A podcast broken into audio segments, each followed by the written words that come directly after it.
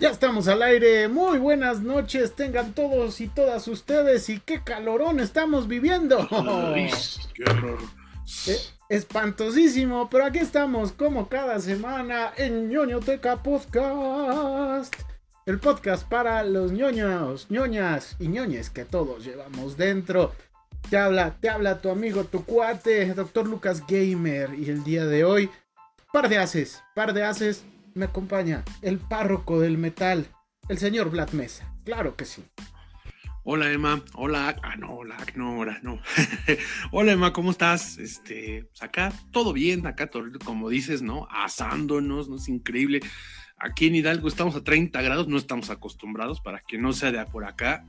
La temperatura estándar es como de 17, 18 grados, entonces 30 grados es mucho. Sabemos que hay partes del país donde están a 40, 45, pero pues yo no me puedo ni imaginar eso. Yo ya estaría desmayado completamente en la calle. No, no. Qué cosa, qué horror. Oye, sí, y hay este. Hay. ¿Cómo se llama? Este. Se, habla de que para julio estaríamos llegando entre los 35 y 40, ¿no? Hay, que, hay que normalizar ir en calzones al trabajo, francamente. Sí, ¿eh? Sí, entonces, si usted es Godín, prepare la, bermuda kaki, porque este, va a estar tremendo el calor, ¿no? Va a estar tremendo el verano, va a ser verano peligroso, ¿no? Entonces, este, sí, prepare, prepare la, la bermuda. Pregúntenle a sus papás de qué está hablando Emma, por amor de Dios. Claro que sí, ¿no? Hablando de cosas viejitas, verano peligroso, ahí está, cosa tremenda.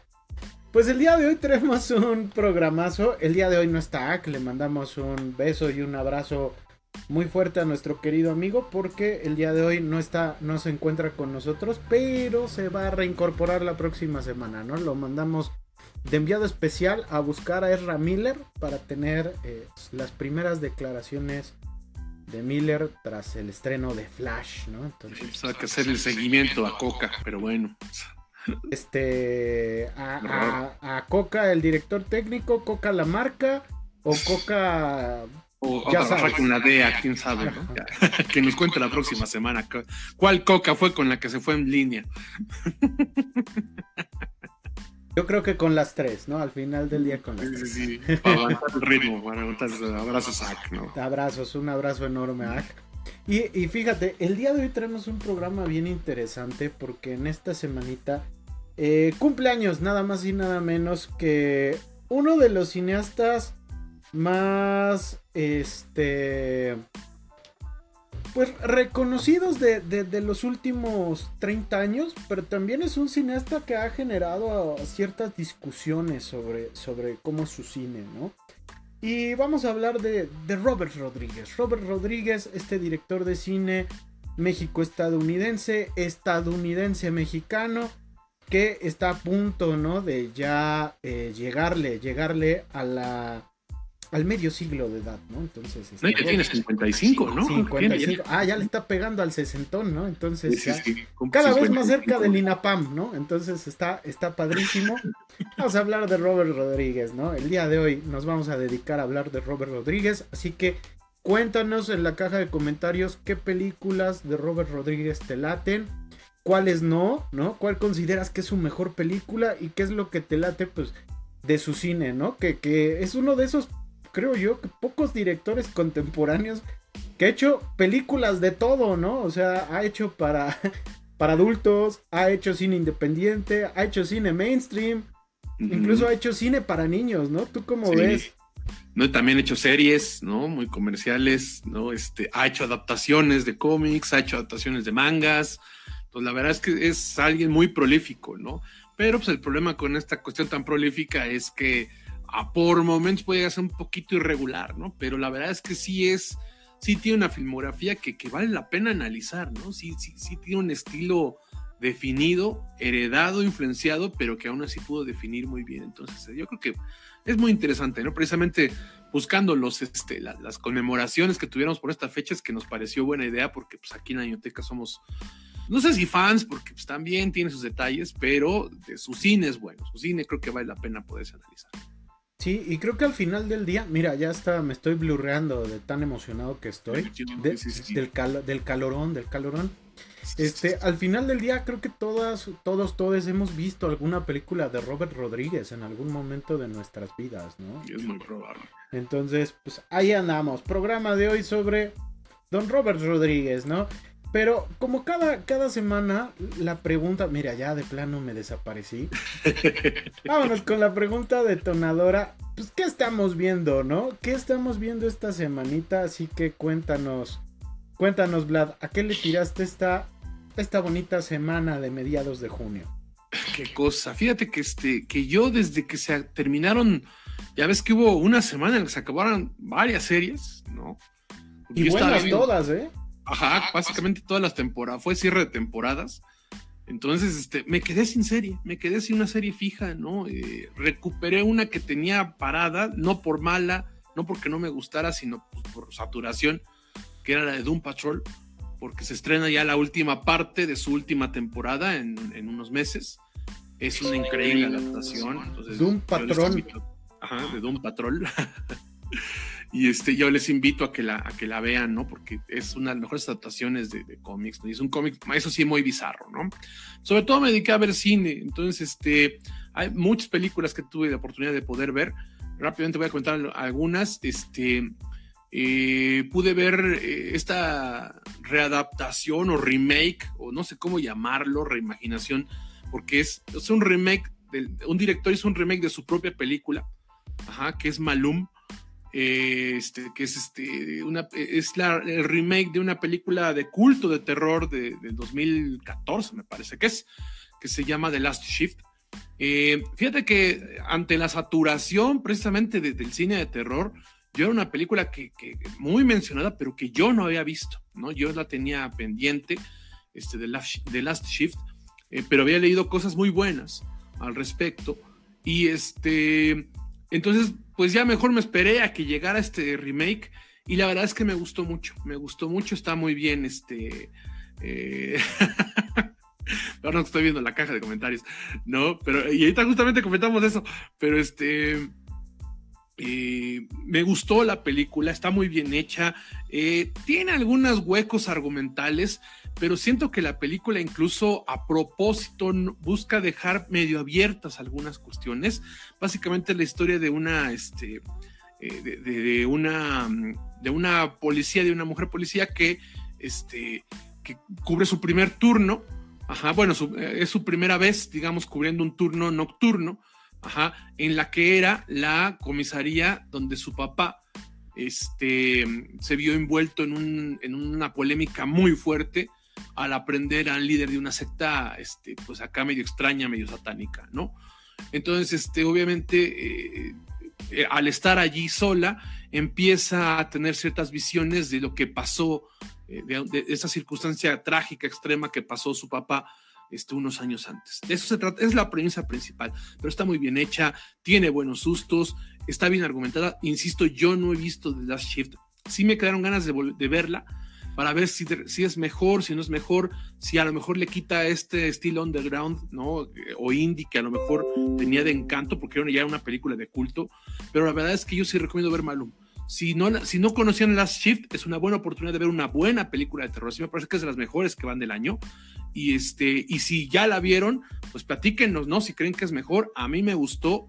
Yo quiero pensar que sí se mejoró, porque se supone que mejoraron efectos, que mejoraron huecos en, este, en la trama, etcétera, etcétera, ¿no? Entonces, este, yo quiero pensar que, que, sí es, e, e, es mejor dicha, este, dicha película, dicha adaptación o remake, ¿no? Luego vi también una película, este, una película española, fíjate que sin proponérmelo, he estado viendo mucho, mucho cine español, ¿no? Sobre todo de terror, ¿no? Y, o, acá medio, medio torcido. Cada día yo te quiero más, yo vi, yo ya tenemos que actualizar las referencias a este siglo, por lo menos. Ya, ya ni digamos que esta década, actualmente, a este, a este, ciclo, por lo menos, siglo, por lo menos, ¿no? Pero este, lo peor es que yo les entiendo, güey, ¿no? Sí, es, es, lo más cabrón, que entonces entiendes mis referencias, güey. Bueno, pero vi una película, he estado viendo mucho cine español de terror. Eh, eh, mm, nada más voy a hablar de una que es, este, que es una película de 2021, pero que apenas este, este, llegó de este lado en estos meses, que se llama Y todos arderán. Eh, que es una película también de terror religioso, ¿no? De que es una mujer, así empieza la película, no es ningún spoiler, que es una mujer que está por, este, por cometer suicidio. Ajá, después iremos viendo por qué motivos. Y lo que la detiene es que encuentra una niña perdida. Entonces, este, pues, por no hacerlo enfrente de ella y pues como por entenderlo como una señal, decide eh, ayudarla a buscar a sus familiares y después a cuidarla en ese proceso pero después iremos viendo que esta niña pues no es precisamente este, lo que uno pensaría en la primera imagen, no es tan inocente como parecería y está conectada con una historia muy torcida y muy trágica y muy terrorífica que sucedió en un pueblo rural de, este, de España, ¿no? Entonces tiene cuestiones de folk horror, tiene cuestiones de terror religioso, está muy bien hecha la película. Eso sí, sí se le nota la falta de presupuesto, sí se nota que está hecha con este con 100 euros, ¿no? la película, pero si uno está dispuesto a obviar ese detalle, la verdad es que la película es muy buena. Em, a mí me gustó mucho La Piedad, que es una película de terror este, psicológico española, y, una de las mejores que he visto también es este Mantícora, que es una película súper torcida, ¿no? Es una película que a mí me impactó demasiado.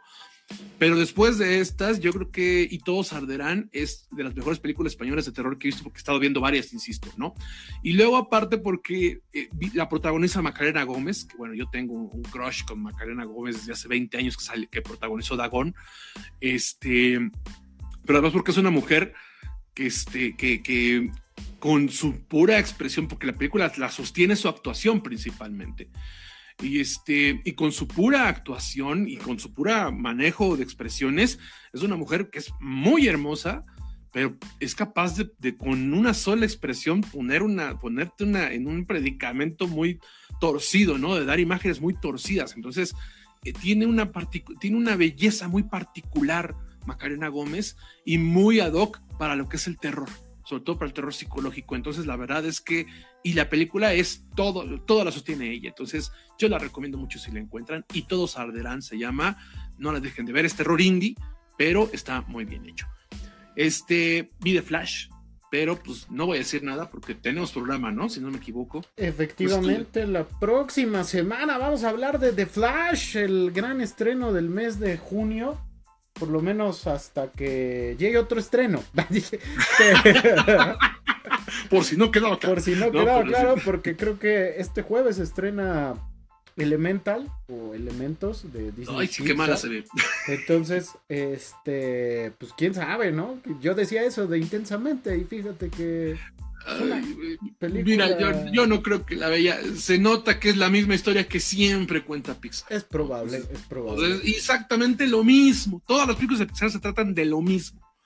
Entonces, este, a ver, a ver. Pero bueno, Video Flash, me voy a guardar mis comentarios porque tengo varios, varios que hacer, ¿no? Este, varios, este, declaraciones, este, fuertes declaraciones tengo al respecto. Tremendo, ¿eh? Pero, pero las vamos a guardar para la próxima semana. ¿Tú ya la viste? Este, sí, también eh, vimos The Flash, ¿no? Eh, la vimos el día de ayer, que ya llegó a todos los cines del mundo. Este, pues vaya, ¿no? Es un caso que bien vale la pena analizar, ¿no? Eh, tanto fílmicamente como extrafílmicamente, porque pues sí es todo un caso. Es todo un caso. Y creo que vamos a coincidir en que todo lo extrafílmico ah, le pega mucho al filme, ¿no? Entonces. Ya platicaremos, ya, platicaremos, de Flash. Va a ser un programa interesante, ¿eh? Interesante, porque además, este, ya saben que aquí somos muy fans de DC. Entonces, este, va a ser un programa interesante, no se lo pidan la próxima sí, semana. Pero, pero si ustedes son fans de Flash, pues acompáñenos, acompáñenos y cómprense las figuras de McFarlane Toys que acaban de salir, ¿no? Porque la verdad, este, pueden comprarse al Batman de Michael Keaton, entonces está, está, sí, bonito, No se compren al de, al de Ben Affleck porque no se parece, pero bueno, ya llegaremos a eso también. Vamos a, ya lo platicaremos, ya lo platicaremos. Este, pregunta, eh, de la película anterior, eh, recuérdame otra vez el nombre, Black. Y todos arderán. Y todos arderán. Ah, ¿Se basa en algún suceso real? Hasta donde yo sé, no. Ah, Hasta donde yo sé, no. Porque es este. Pero bueno, voy a, voy a leer más al respecto. A ver si se si, si recuerda una, porque la verdad es que está, o sea, me gustó la película. Insisto, tiene esos detalles, sobre todo de presupuesto, pero me gustó. Entonces, a lo mejor le voy a echar una investigada. Es que, es que como la cuentas, parece que tiene relación con el, caso del exorcismo de Almanza, ¿no? Que es uno de los casos más terribles de, de, crimen, drogas y exorcismos que ha ocurrido en España, ¿no? Entonces, no le voy a echar un ojo y ya veré, pues, y la platicamos que es la siguiente semana, pero hasta donde yo sé es una historia original, ¿no? Pero bueno, vamos a, vamos a checar. Fíjate que antes de que pases tú, hay un comentario, porque además, ya para que cierre yo y nos conectemos contigo, querido Emma, aquí ya tenemos en los comentarios a Luz Beltrán, saludos, ¿no? Este dice, Oli, yo por fin tuve mi venganza de la vez que me llevaron a ver, Bo tiene miedo. y antes de que nos platique Luz, nos, Luz, nos platiques tú de cuál es esa venganza, justamente te iba a contar que esta semana ya pude ver Bo tiene miedo, ¿no? Este, yo no, la, de, una, de un episodio que no, yo no pude venir porque este, andaba yo de Rockstar, eh, creo que tú habías platicado que no te había gustado Bo tiene miedo, ¿no? Que, no, no, no, no era una película, no te parece una buena película, bueno, no sé si buena película porque no te había gustado. Este, y ya para que pasemos con esto, yo he de decir que a mí me gustó mucho, ¿eh? Sí, me gustó mucho, mucho, de verdad, Bo tiene miedo.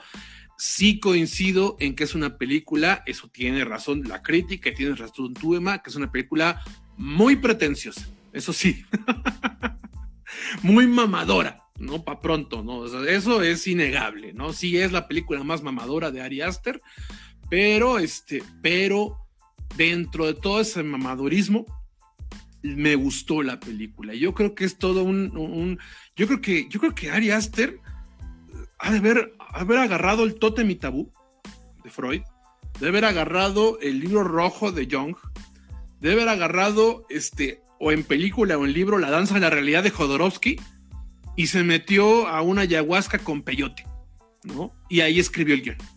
Yo así es como describiré, describiría Bo tiene miedo. Pero lo cierto es que me gusta mucho porque toda la película es todo un tratado de este, de este, de este manual de enfermedades mentales reflejadas en, el complejo de Edipo desde un punto de vista muy psicoanalítico. Y entonces, este, yo sé que hay mucha gente, incluso dentro de una psicología, que no es fan del psicoanálisis. Eh, yo sí, yo sí, yo de hecho es la corriente que, que, más me convence. Ajá, no vamos a entrar aquí en debate de eso, aunque sería interesante. Pero, este, pero la verdad es que a mí me gustó mucho la película, mucho porque todo tiene un montón de simbolismos. Yo creo que es una película que hay que ver más de una vez, ¿no? Eh, yo creo que es una película que, que con cada nueva vuelta uno le va a encontrar todavía cosas más, más simbólicas, valga la redundancia otra vez, ¿no? Pero sí es cierto, ¿no? Que me parece que está muy cercana a la danza, a la realidad. Eh, yo pensaba mucho en eso, ¿no? Yo pensaba mucho en la primera parte, este, en la segunda parte, perdón, la de la familia, este, eh, en una onda muy Twin Peaks, por ejemplo, también. Pero también en la parte en medio dije, este güey acaba de ver la montaña sagrada cuando lo filmó, ¿no? Entonces, este, sí es como que un cine más surrealista, sí es un cine más mamador, así para pronto. Entonces, a quien le guste ese tipo de cine, sí creo que le va a gustar, pero sí creo que también es la película menos comercial. Sí creo que a lo mejor no justifica sus tres horas, no sé. Este, y sí creo que, pero sí creo que a mí me gustó mucho. O sea, sí me parece que no es una película de terror, porque también es el problema, que la venía con película de terror, tiene toques de terror psicológico, pero Ari Aster lo que trabaja principalmente es con el cine perturbador, no necesariamente de terror. Me parece que está más cercano al drama perturbador, surrealista, que, al terror psicológico incluso, ¿no? Pero yo sé decir que eh, a, mí sí creo que aquí sí no vamos a coincidir, porque a mí, a mí me encantó la película y este y pues iba a estar dentro de lo mejor que ve este año, ¿no? Pero, pero a ver, no sé tú, Emma, ¿no? Porque en aquel entonces me acuerdo que precisamente esperando que la viéramos tanto aquí y yo, no habías como comentado mucho y aquí con lo que comenta Luz, no sé cómo lo veas. Este, ¿qué, ¿Qué te pareció? Sí, sí llegaste al punto en el que dijiste, ¿qué verga estoy viendo? Eh, sí, sí, sí, sí, pero va a sonar mamador también de mi parte. Pero sí dije, no, no, es que, ¿sabes qué? Es que tiene como cuatro actos la película. El más pacheco me parece que es el primero, pero me parece que es como que toda una apología, una analogía, perdón, como, como de la agorafobia, de, de, de, la, este, de, muchos trastornos mentales. De la neurosis, ajá, de, muchos trastornos mentales. O sea, está como que estableciendo todo lo torcido que está un personaje, ¿no? Luego, e, el segundo es el que tengo que es como más surrealista, más Twin Peaks. Luego el tercero es el que, no, pero más Twin Peaks como en la cuestión ah, más cercana al terror psicológico, perdón. El cuarto, que es el del bosque, me parece que está más cercano a Twin Peaks incluso. O sea, como que muy marcadas las influencias. Y el último sí me parece que también toda una analogía de la culpa. Entonces, más que así que estoy viendo, sí decía como que este güey, eh, este güey eh, se, se, puso a ver la, la, la, filmografía de Jodorowsky, ¿no? O sea, porque ni siquiera, por momentos me parecía linchano, pero me parece más cercano a Jodorowsky. Entonces, hay, sí, hay gente que dice también cuando ve la montaña sagrada, dice, qué vergas estoy viendo, ¿no? Este, cuando ve el topo, dice, este güey, ¿qué? ¿no? Cuando ve Fanduilis no entiende nada todavía, ¿no? Pero, este, pero lo cierto es que, que cuando empiezas a ver más o menos como que todo es un simbolismo y entiendes como que el tema, ya captas de qué está hablando el güey, ¿no? Entonces, así como que completamente desconectado no me dejó, pero sí había momentos, o sea, cuando empezó la película dije, ¿qué onda? ¿No? O sea, estaba como, ¿sabes qué sentí primero? Que estaba como, como torcida a propósito, o sea, como, como forzada al principio. En cuanto entiendo esta cuestión de, sobre todo de la agorafobia y de, este, de la, y de la neurosis, es cuando ya le agarro cierto sentido a la, a la película. Cuando sale corriendo y para, para ganarle un vagabundo, para no entrar en detalles, ahí es cuando digo, ah, ya, ya como que agarré de por donde iba. Pero los primeros cinco minutos pues, dije, ¿qué estoy viendo? ¿No? O sea, sí, a lo mejor es en ese momento, no sé si en algún otro momento te pasó. Este, fíjate que para mí creo que es el, el, Ari Aster en excesos, ¿no? Es una película más excesiva. Sí, sí, sí. Eh, yo, yo como lo decía y lo, lo sigo sosteniendo, eh, yo sí creo que es el... Eh, sí es la más pretenciosa y creo que es su ejercicio más polémico, ¿no? Eh, menos comercial, eso sí. Sí, creo que de las tres películas que ha hecho, esta es la que menos me ha gustado. Eh, y, ya, ya les, yo ya, yo ya he platicado que soy un férreo defensor de que Midsommar no es tan buena película, ¿no? Este, Nos hemos visto aquí como te enojas, ¿no? Sí, y curiosamente. cuando te muera vas a agarrar un vuelo y vas a ir a escupir en su tumba, güey, por haber hecho Midsommar. Por haber hecho Midsommar, exactamente, ¿no? Pero aquí Aquí creo que se vuela la barda, ¿no? Y ya provocó que vea Midsommar como algo chido, ¿no? este, pero, pero sí creo que es un ejercicio que hay que verse, ¿no? Eh, necesitamos de este tipo de cine también. Eh, es, fresco, ¿no? Es desconcertante. Eh, pero creo que toda esta ola de excesos que, comete en cada uno de los actos de la película llega a provocar que eh, si uno es muy mamador, ¿no? Este, lo vea como algo hiper mega magnífico. Este, que tiene que ver mucho con, con no tanto que seas mamador, sino que seas más pretencioso. Pero sí, sí, es mamador. Eh, eh, yo ya lo comentaba, que a veces el cine de Ari Aster es a pantalla pendejos, ¿no? Este, entonces siento que alguien lo puede ver como algo mega sublime, pero también si tú no conectas desde el primer acto, también puedes pensar que es una mega tomada de pelo. Eh, yo, tampoco estoy tan de acuerdo con eso, O sea, yo sí que, o sea, como que tan, tan, tan a pantalla pendejos, no. Lo que, fíjate que me parece más cercano a ese término medio despectivo, el de Jordan Peele, que el de Ari Aster. ¿No? La verdad. Es que están, eh, están emparentados, ¿no? De alguna u otra manera son como primos fílmicos. Eh, es que es este tipo de terror que va entre lo social, este, lo psicológico, pero sobre todo que el que busca ya no es espantarte, sino perturbarte, sino incomodarte. Entonces es una película muy incómoda de ver. Sí, sí es incómoda. Ah, eh, yo por eso te digo que yo pensaba mucho eh, en, en, en, Fando y Liz, porque Fando y Liz es una película muy incómoda. Sí. Este, y, luego pensaba en hacia el final, el tercer acto, bueno, yo la he visto como en cuatro en el tercer acto yo pensaba mucho en la montaña sagrada. Yo digo, este güey se, se, fumó a Jodorowsky. ¿no? Se fumó a Jodorowsky cuando, cuando hizo esta película, cuando hizo el guion. Entonces, este, y, bueno, yo he de decir, sí por mamador. No, no, no, no nos vamos a escudar, ¿no? Sí por mamador. A mí me gusta mucho el cine de Jodorowsky. Entonces, este, sí, sí, sí veo O sea, el cine surrealista sí es complicado porque es una línea muy delgada entre, entre lo que es muy pretencioso, que sí lo es, pero lo que es pretencioso bueno y lo que es pretencioso provocador malo, ¿no? Entonces, yo sí veo, o sea, yo entiendo que tú estés del lado que dices, no, es el pretencioso provocador malo, pero insisto que es una línea muy delgada. Yo lo veo como un cine pretencioso, ajá, es cierto, poco comercial, mamador, por supuesto que sí, pero a mí sí me parece que es un buen cine, o sea, me parece que como director y como escritor es muy bueno, ¿no?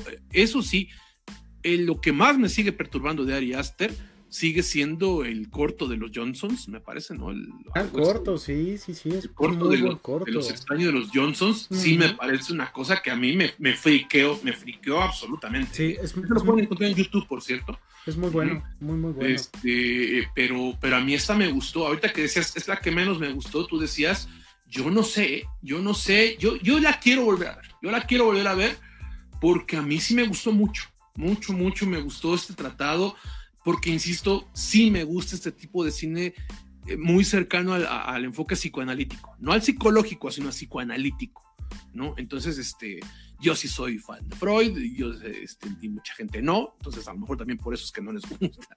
O sea, no sé, no sé, sí, sí, sí da para el debate porque no son películas fáciles. ¿no? Eso también. Sí, no, no, no. Yo, no es una recomendación abierta que puedes hacer. No, no, no, no la puedes recomendar a cualquiera, ¿no? Yo, yo lo que voy es que si tú lo conectas desde el primer acto, va a llegar el punto en el que llegues. Eh, yo digo que son cinco actos, porque eh, eh, eh, parece que ya va a acabar la película y vamos al final, ¿no?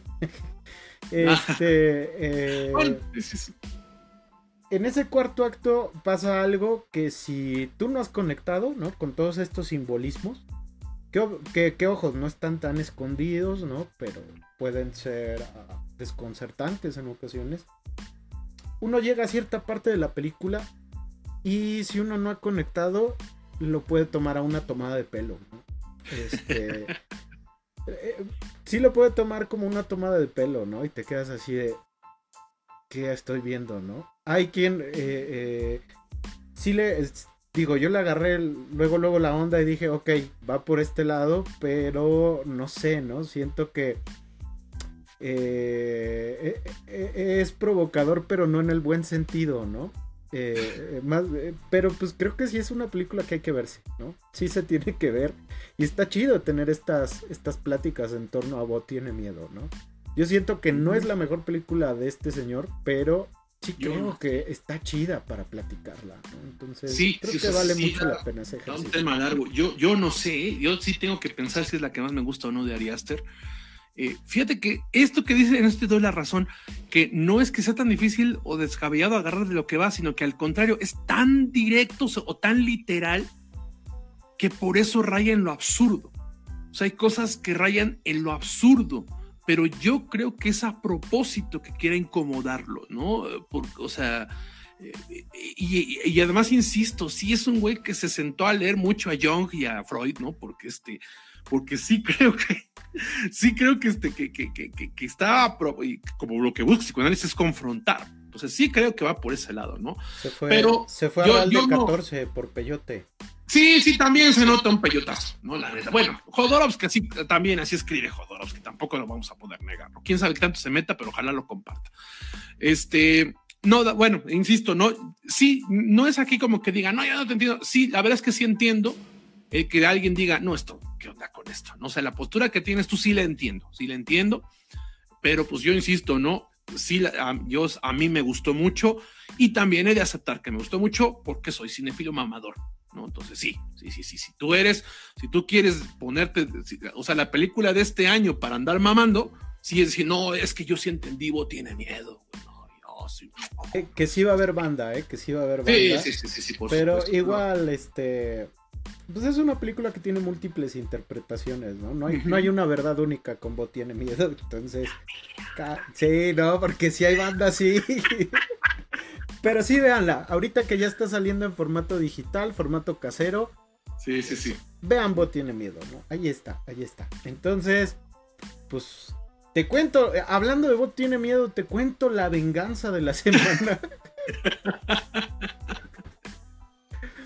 este, Luz es fan de Jason Momoa, ¿no? es muy fan de Jason Momoa. Este, yo también me declaro fan de Jason Momoa porque eh, independientemente de cómo actúa, es una persona muy carismática, ¿no? Realmente, lugar al que va es lugar donde llama la atención, ¿no? con su imagen de Jesucristo de Tepetongo, ¿no? Entonces, este, lo, queremos mucho. De galán de balneario. De, galán de balneario, efectivamente. De, de, salvavidas de Acapulco, ¿no? Entonces está. está Vi Rápidos y Furiosos 10, Vlad. Eso no es venganza, eso, es ser encajoso, francamente, no sé. este, de hecho, por, eso estoy bebiendo el día de hoy, ¿no? Este, hoy ¿no? Hoy no traje la venenosa porque mi sobrino no hizo hoy, pero... Pero de plano, este, toda la semana he estado como el chavo... Eh, el chavo de Sudamérica que, oye, huevón, ¿no? ¿Qué? ¿Qué? ¿Qué? Tuve fe, ¿qué? Este, así Por favor, por favor, expláyate y cuéntanos. Este, gran, gran ejercicio, ¿no? Rápidos y Furiosos 10. Este, voy a creer, Este, no. Eh, eh, eh, es, es, muy interesante Rápidos y Furiosos 10 porque en la parte 9 ya nos había platicado Ahmed hace un par de años que se van al espacio, ¿no? Este... Ah, pero yo pensé que era broma, güey. No, no, no, se van al espacio, ¿no? En un, en un coche. En un coche se van al espacio, ¿no? Y dices. En la, en la 8, eh, eh, este. Detienen una, una ojiva nuclear con sus carros, ¿no? Y dices, ¿qué onda? Podrías estarlo inventando y te voy a creer, güey. A sabiendas que no puedes eh, sobrepasar esos momentos tan sublimes, ¿no? del, cine estadounidense, del, cine de autor estadounidense. Este, Rápidos y Furiosos 10 es una película un poquito más contenida, ¿no? Eh, eh, sigue la historia de que ahora a Dominic Toretto y a, y a su familia, este y a su increíblemente multicultural familia, este, los está casando un personaje cuyo origen proviene de Rápidos y Furiosos 5, ¿no? Y que está interpretado por Jason Momoa. Entonces, este personaje, pues, echa. pone la casa patas para arriba para la familia de Toreto, lo separa y, pues, la idea de este tipo es irlos cazando, ¿no? Poco a poco para acabar con, con, con Toreto y sus compinches. Este, la acción es trepidante, ¿no? Como en toda la saga de Rápidos y Furiosos. Eh, no llega al absurdo de ir al espacio, ¿no? Eh, yo pensaba, bueno, pues ahora van a explorar viajes en el tiempo, ¿no? En, sus Mustangs, no sé. No llega a ese punto, pero sí, sí hay un absurdo que dices, ¿qué onda, no? Este, tan solo por ponerte un ejemplo, hay, un, hay una escena donde Toreto baja en su, en su coche, ¿no? Creo que es un Mustang o un Charger negro, ¿no? Baja de un avión. Y la lógica que te dice, ¿no? Si está aterrizando en un avión, de un avión, está cayendo en picada, pues si cae, pues obviamente se va a partir la madre, ¿no? Este, mínimo la suspensión del coche va a valer madres. Cae sobre dos autos.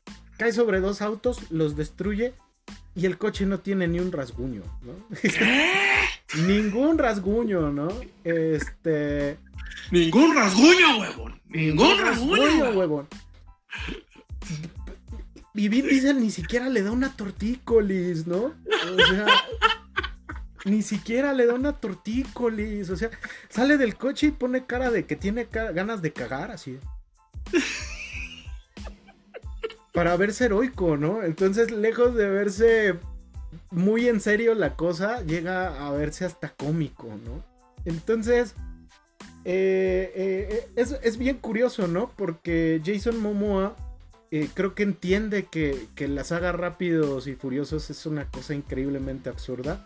Así que hace de su villano, que se llama Dante Reyes, un personaje todavía más absurdo. Es un personaje muy caricaturesco y se ve que se la pasó bomba, ¿no? Se la pasó increíblemente bomba, ¿no?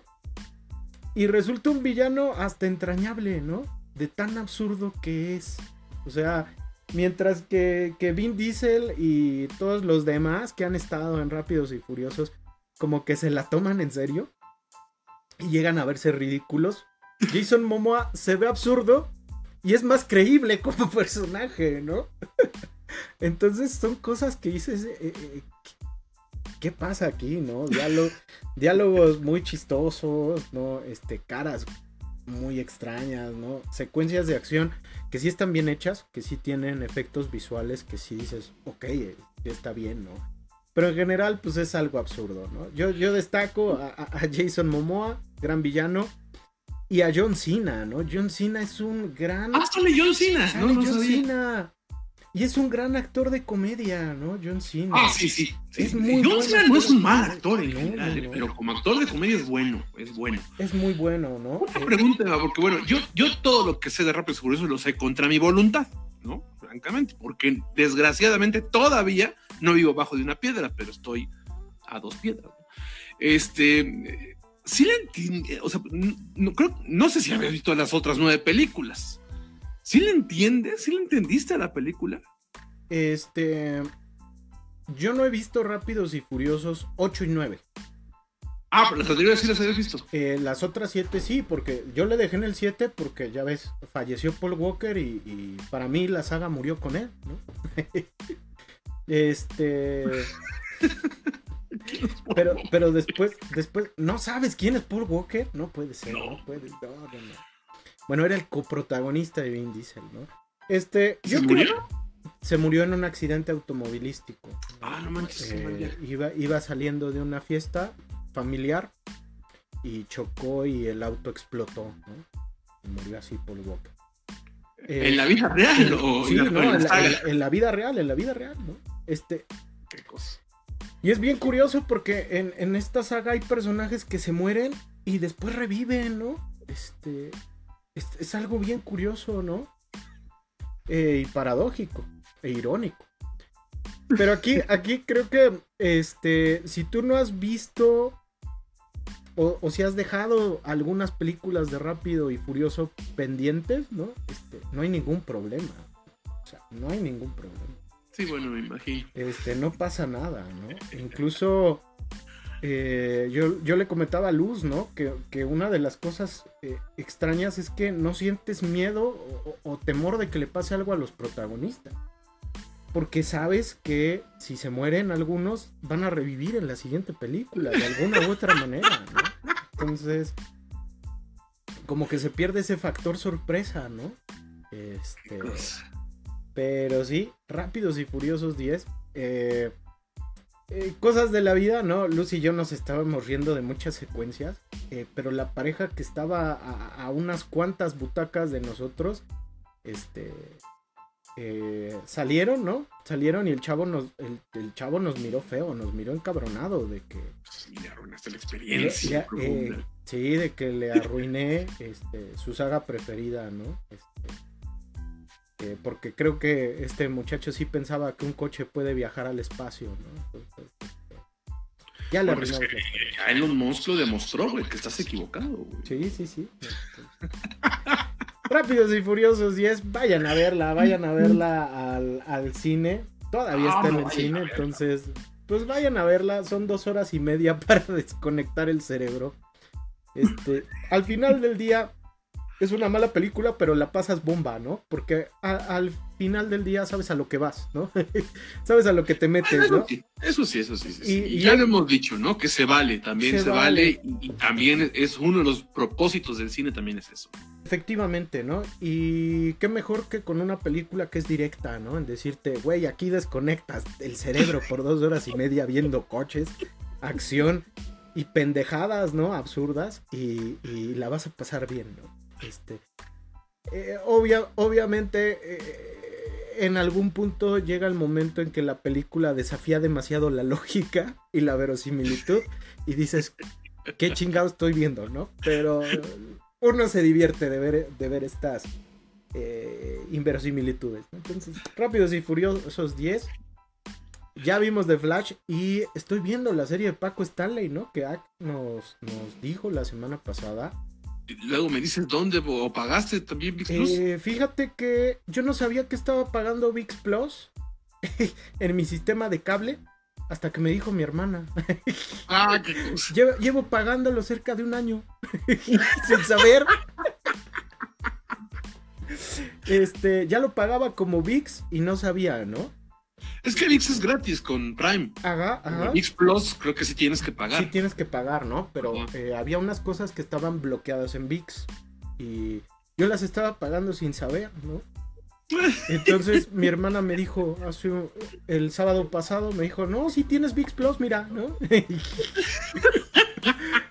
yo vi todo el mundial y yo dije, ah, qué, qué canija, ¿no? Porque yo no vi el mundial. Pero ahora me estoy desquitando y estoy viendo la serie de Paco Stanley, ¿no? ¿Y qué tal? Eh, es un buen trabajo periodístico. Eh, le tira a hacer un gran reportaje, termina siendo más bien una crónica eh, y, y- y termina siendo una serie que obviamente no esclarece quién mató a Paco Stanley, ¿no? Pero sí aborda desde diferentes frentes el- la polémica, ¿no? El caso. Desde la propia vida de Stanley y su legado como conductor televisivo, hasta cómo su asesinato fue empleado dentro del telemaneje político, el telemaneje televisivo, eh, eh, las cuestiones del crimen organizado y la nota roja, ¿no? Entonces, trata de ver este fenómeno mediático, este fenómeno social, de la manera más integral posible y creo que lo logra, ¿no? Al grado en que eh, llegas a ver platicar a los dueños de las dos televisoras más grandes de México, ¿no? Ah, mira. Y tú, tú, tú dirías, pues, este, ah, ¿qué se necesita para que platiquen del suceso? Este, el dueño de Televisa y el dueño de TV Azteca. Y mira, ¿no? Nada más para que vean la gente más joven la magnitud de lo que fue Paco Stanley y lo que fue su asesinato. Entonces, una cosa tremenda, tremenda. Eh, bueno, yo comentaba la que Acme nos contaba la semana pasada, yo comentaba que sí, por morbo, y por, no, hay que acertar que fue por eso nada más, sí vi el, el primer capítulo, que es el que está gratis, ¿no? Y sí, ciertamente lo que más me gustó es, es ese reflejo de cómo los medios lo utilizaron para politizar, ¿no? Ese momento este, que la izquierda había llegado al, al- al gobierno, ¿no? En México y cómo, o sea, cuál era el discurso mediático, ¿no? A mí eso me llamó la atención porque más pues, es el enfoque que yo tengo, ¿no? De, de- del- de lo ñoño académico. Eso me gustó. Sí me quedé con ganas de verla, ¿no? De seguirla viendo también por morbo, he de decirlo, ¿no? Pero este, pero pues no, no, la verdad es que no, yo no, yo no me iba a, no, no, yo no quiero pagar VIX Plus, francamente. Entonces, a ver si luego la liberan o a ver si luego alguna, algún alma caritativa de nuestro morbo la sube a Cueván, perdón, no sé, a un lugar así, ¿no? Este, Está pasando los lunes en el canal 2, ¿no? Entonces, ¿A poco? sí, si tienes la antena digital, pues lo puedes ver de agrapa, ¿no? Luego le pongo un clip y una, y un, este, y una lata para que. Ándale, o verlo, verlo ahí con, con, con la familia, ¿no? Entonces, este, pues también, también está ahí, ¿no? Pero. Mira, no sabía que estaba sal- saliendo al aire. Ajá. Sí, de hecho, ahorita pasó el episodio 2, de hecho, el lunes. Ay, no lo vi. Bueno, Entonces, todavía puedes llegar al 3 que trata sobre Mario Besares, ¿no? mira, Entonces, este, el patiño jamás contado, ¿no? el Bob Patiño mexicano. Efectivamente, ¿no? Entonces, ahí está, ¿no? El show, crónica de un asesinato. Pues vámonos, vámonos con el tema del día, ¿no? Este, ¡Ah, sí, porque teníamos tema del día y nada más estamos, este, platicando. Ay, no, no es cierto. Este, Robert Rodríguez. Robert Rodríguez, director de cine de origen mm, mexicano, es de padres mexicanos, pero nacido en los Estados Unidos. Nacido en San Antonio, Texas, un 20 de junio de 1968, del mítico 68, fíjate. Es director de cine, pero también es guionista. Es músico, tiene a su banda de rock tejano chingón, ¿no? Es la, y chingón, es bien chingón, eh, por cierto. Gran banda, ¿eh? Gran banda chingón, ¿eh? Nada más tiene un disco, pero es muy bueno, ¿no? Sí. El Mexican Spaghetti Western. Sí, ¿no? Y, y- y la verdad es una gran banda, ¿no? Y creo que tiene uno de los mejores a nombres de banda que pueda haber, ¿no? Chingón. Ah, sí. Y también productor, ¿no? Una cosa tremenda. Dueño del estudio Troublemaker, ¿no? Que eh, se- tiene su sede en Austin, Texas, ¿no? Eh, salta a la fama a mediados de los 90 gracias a su primera película llamada El Mariachi, ¿no? Eh, en la cual pues este le permite ingresar al festival de Sundance y se convierte en un suceso que lo hace firmar con eh, la productora Miramax que ustedes no lo sabrán y nosotros no estamos para contarlo pero Miramax fue todo un suceso en los 90 ¿no? ¿Por Porque- era dueño? ¿Quién sabe quién era el dueño? Era un tipo que hoy en día este no podemos nombrar ¿no? Salinas. Juan Osorio. Juan Osorio. Y eh, salta, la, salta la fama junto con otro muchacho que se vuelve un enfant terrible, terrible del, del cine contemporáneo, ¿no? Quentin Tarantino. Y de ahí nace una gran amistad. Posteriormente se vuelve Robert Rodríguez un cineasta que ha rayado en todo, que ha hecho películas en múltiples géneros cinematográficos y que y cuyo legado pues radica en esta en este carácter ecléctico de siempre buscar géneros diferentes a través de un tropo similar, ¿no? Si bien hay muchas similitudes entre todas sus entre varias de sus películas, lo cierto es que siempre busca dirigirse a diferentes audiencias. Entonces, tú cuando conociste a Robert Rodríguez, este, Vlad? Fíjate que va a sonar muy mamador otra vez, pero pues bueno, hoy, hoy, hoy porque voy a estar de mamador, ¿no? Este, pero sí fue con el mariachi, ¿no? Eh, precisamente porque decía, es que esta película mexicana, así lo decían como tal, que bueno, sí está hecha en México, pero pues es una producción gringa, este, se hizo con 6 mil dólares, ¿no? Entonces era como que esa curiosidad, ¿no? De ver, de ver cómo se podía hacer una película con 6 mil dólares, ¿no? Que fue por lo que se hizo muy mítica. Eh, ciertamente, al, paso de los años, sí se nota, sí parece más telenovela, ¿no? Sí parece un episodio de telenovela más bien, ¿no? Este, eh, digo, no parece La Rosa Guadalupe, pero pues como que se debe parecer, no sé, güey, como, no sé. A momentos tiene el espíritu de las novelas de Thalía, ¿no? O sea, ya viéndolo a la distancia, ¿no? Pero, sí. pero es, es, propio de, de, su ojo, del ojo de su época, ¿no? Yo, yo, me iba a poner un poco más dadivoso y decir que como las de Pigmenio y Barra, pero no, sí, por momentos sí, sí, por momentos sí, sí, sí, era como que un drama muy, drama narco, ¿no? De esos de narcos contra mariachis, una cosa así, ¿no? Casi, casi por momentos, ¿no? Entonces, este, sí se le notan los, los 6 mil dólares nada más de presupuesto, sí se nota que son sus compas, ¿no? Quien está ahí trabajando. Este, pero sí fue, sí, la primera película de Robert Rodríguez que yo vi fue El Mariachi, precisamente, ¿no? Y me acuerdo que me gustó, no me fascinó, no me encantó, o sea, no, no era como que, ah, es mi nuevo ídolo. Yo me hago fan de Robert Rodríguez, o sea, después, bueno, hace este, esta secuela slash remake, re, este, reimaginación, como le quieran llamar, que es Desperado, este, que es con la que se hace famoso realmente él. Y yo es hasta con la que me va a tocar platicar que sí me hago fan, que yo digo, este güey es la neta, ¿no? Este, entonces, eh, sí es con el mariachi, sí es también con Desperado, donde ya muestra, porque lo que sí hay que mencionar es que te pueden gustar más o menos sus películas, insisto, que, que tiene, a, o sea, a mí me gusta el estilo que tiene, Ajá, como bien dices, ¿no? A pesar de que puede ir a distintos públicos, sí se nota una identidad y desde el mariachi se nota una identidad, ¿no? O sea, ya, ya mostraba que era alguien capaz de generar un cine autoral, ¿no? O sea, con identidad. Entonces, este, ya sé que parece como pleonasmo, pero hay mucho cine de autor que no tiene identidad, ¿no? O sea, por, por contradictorio que suene. Este, pero él sí tenía esa capacidad.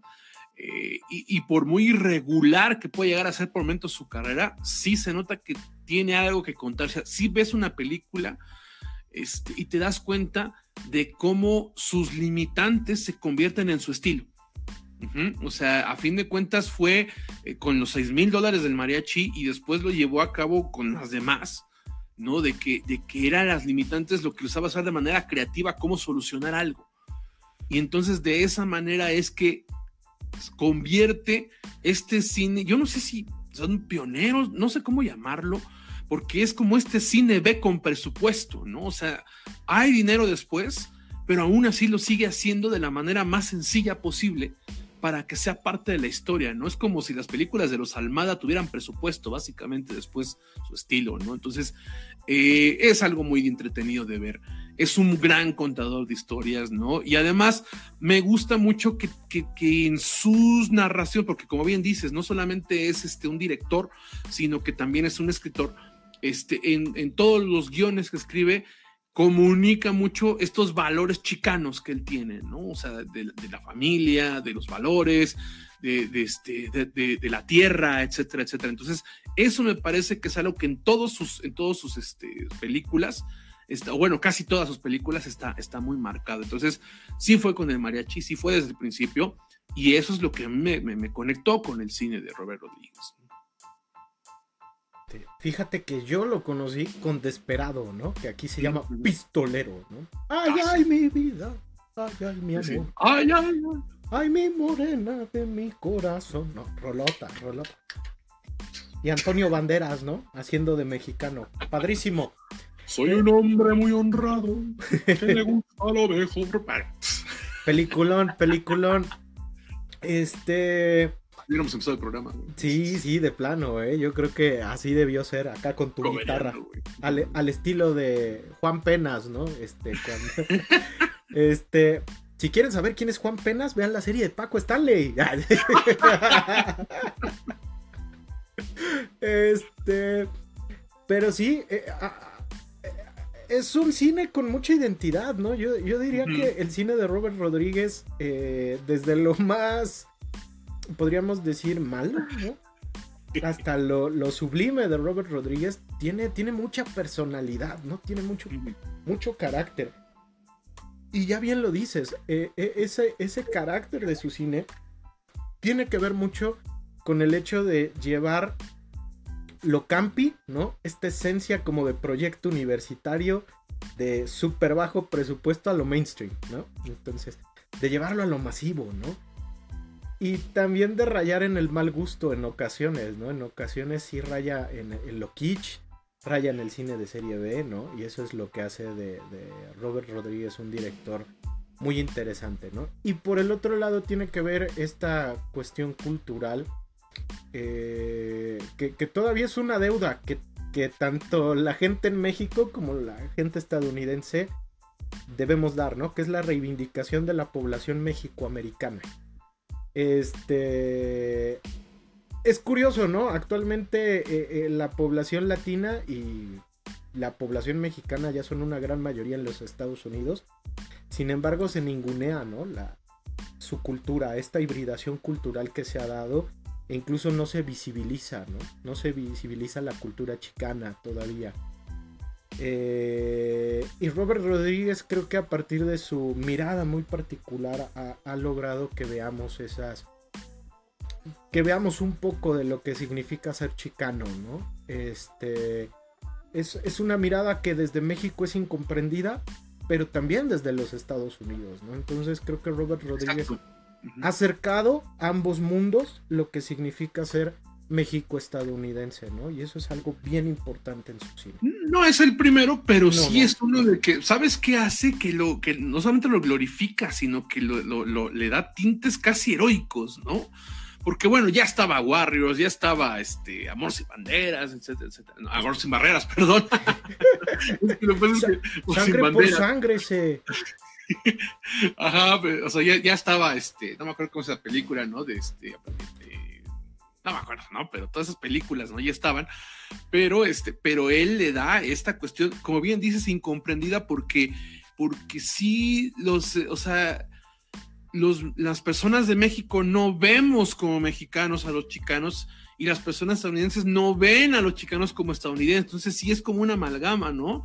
Como dijera la filósofa este, Marilena Velasco, ni de aquí ni de allá, ¿no? Básicamente. Entonces, es él, él entiende esa cultura porque desde su familia la tiene, esta combinación, esta amalgama. Ah, entonces, esta multiculturalidad o esta contracultura o la combinación de ambas que tienen los chicanos y explota en prácticamente todos sus trabajos, lo explota. Y, y justamente en donde no lo explota son las películas más cuestionables que puede llegar a tener, ¿no? Acá nos dice Gustavo Godínez que en los comentarios, ¿no? Saludos, Gustavo, no abrazos. Dice, saquen las cubanderas, ¿no? Hablando de referencias de hace mil años. De las cubanderas de Bacardí, no puede ser.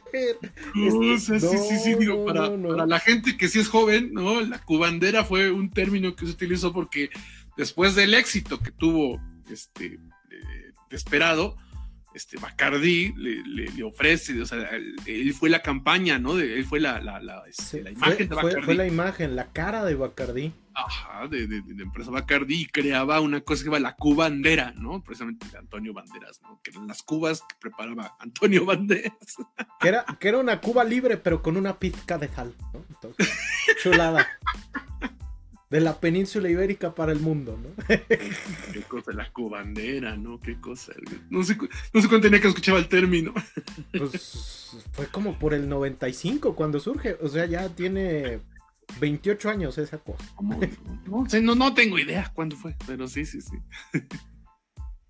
Entonces, entonces eh, si se dan cuenta, hay un elemento genial en el cine de de Robert Rodríguez, ¿no? Eh, a mí me parece que se le ha opacado mucho porque casi siempre cuando se habla de Robert Rodríguez lo ponen en comparación con su amigo Quentin Tarantino, ¿no? Y creo que si bien su cine es como son como primos, ¿no?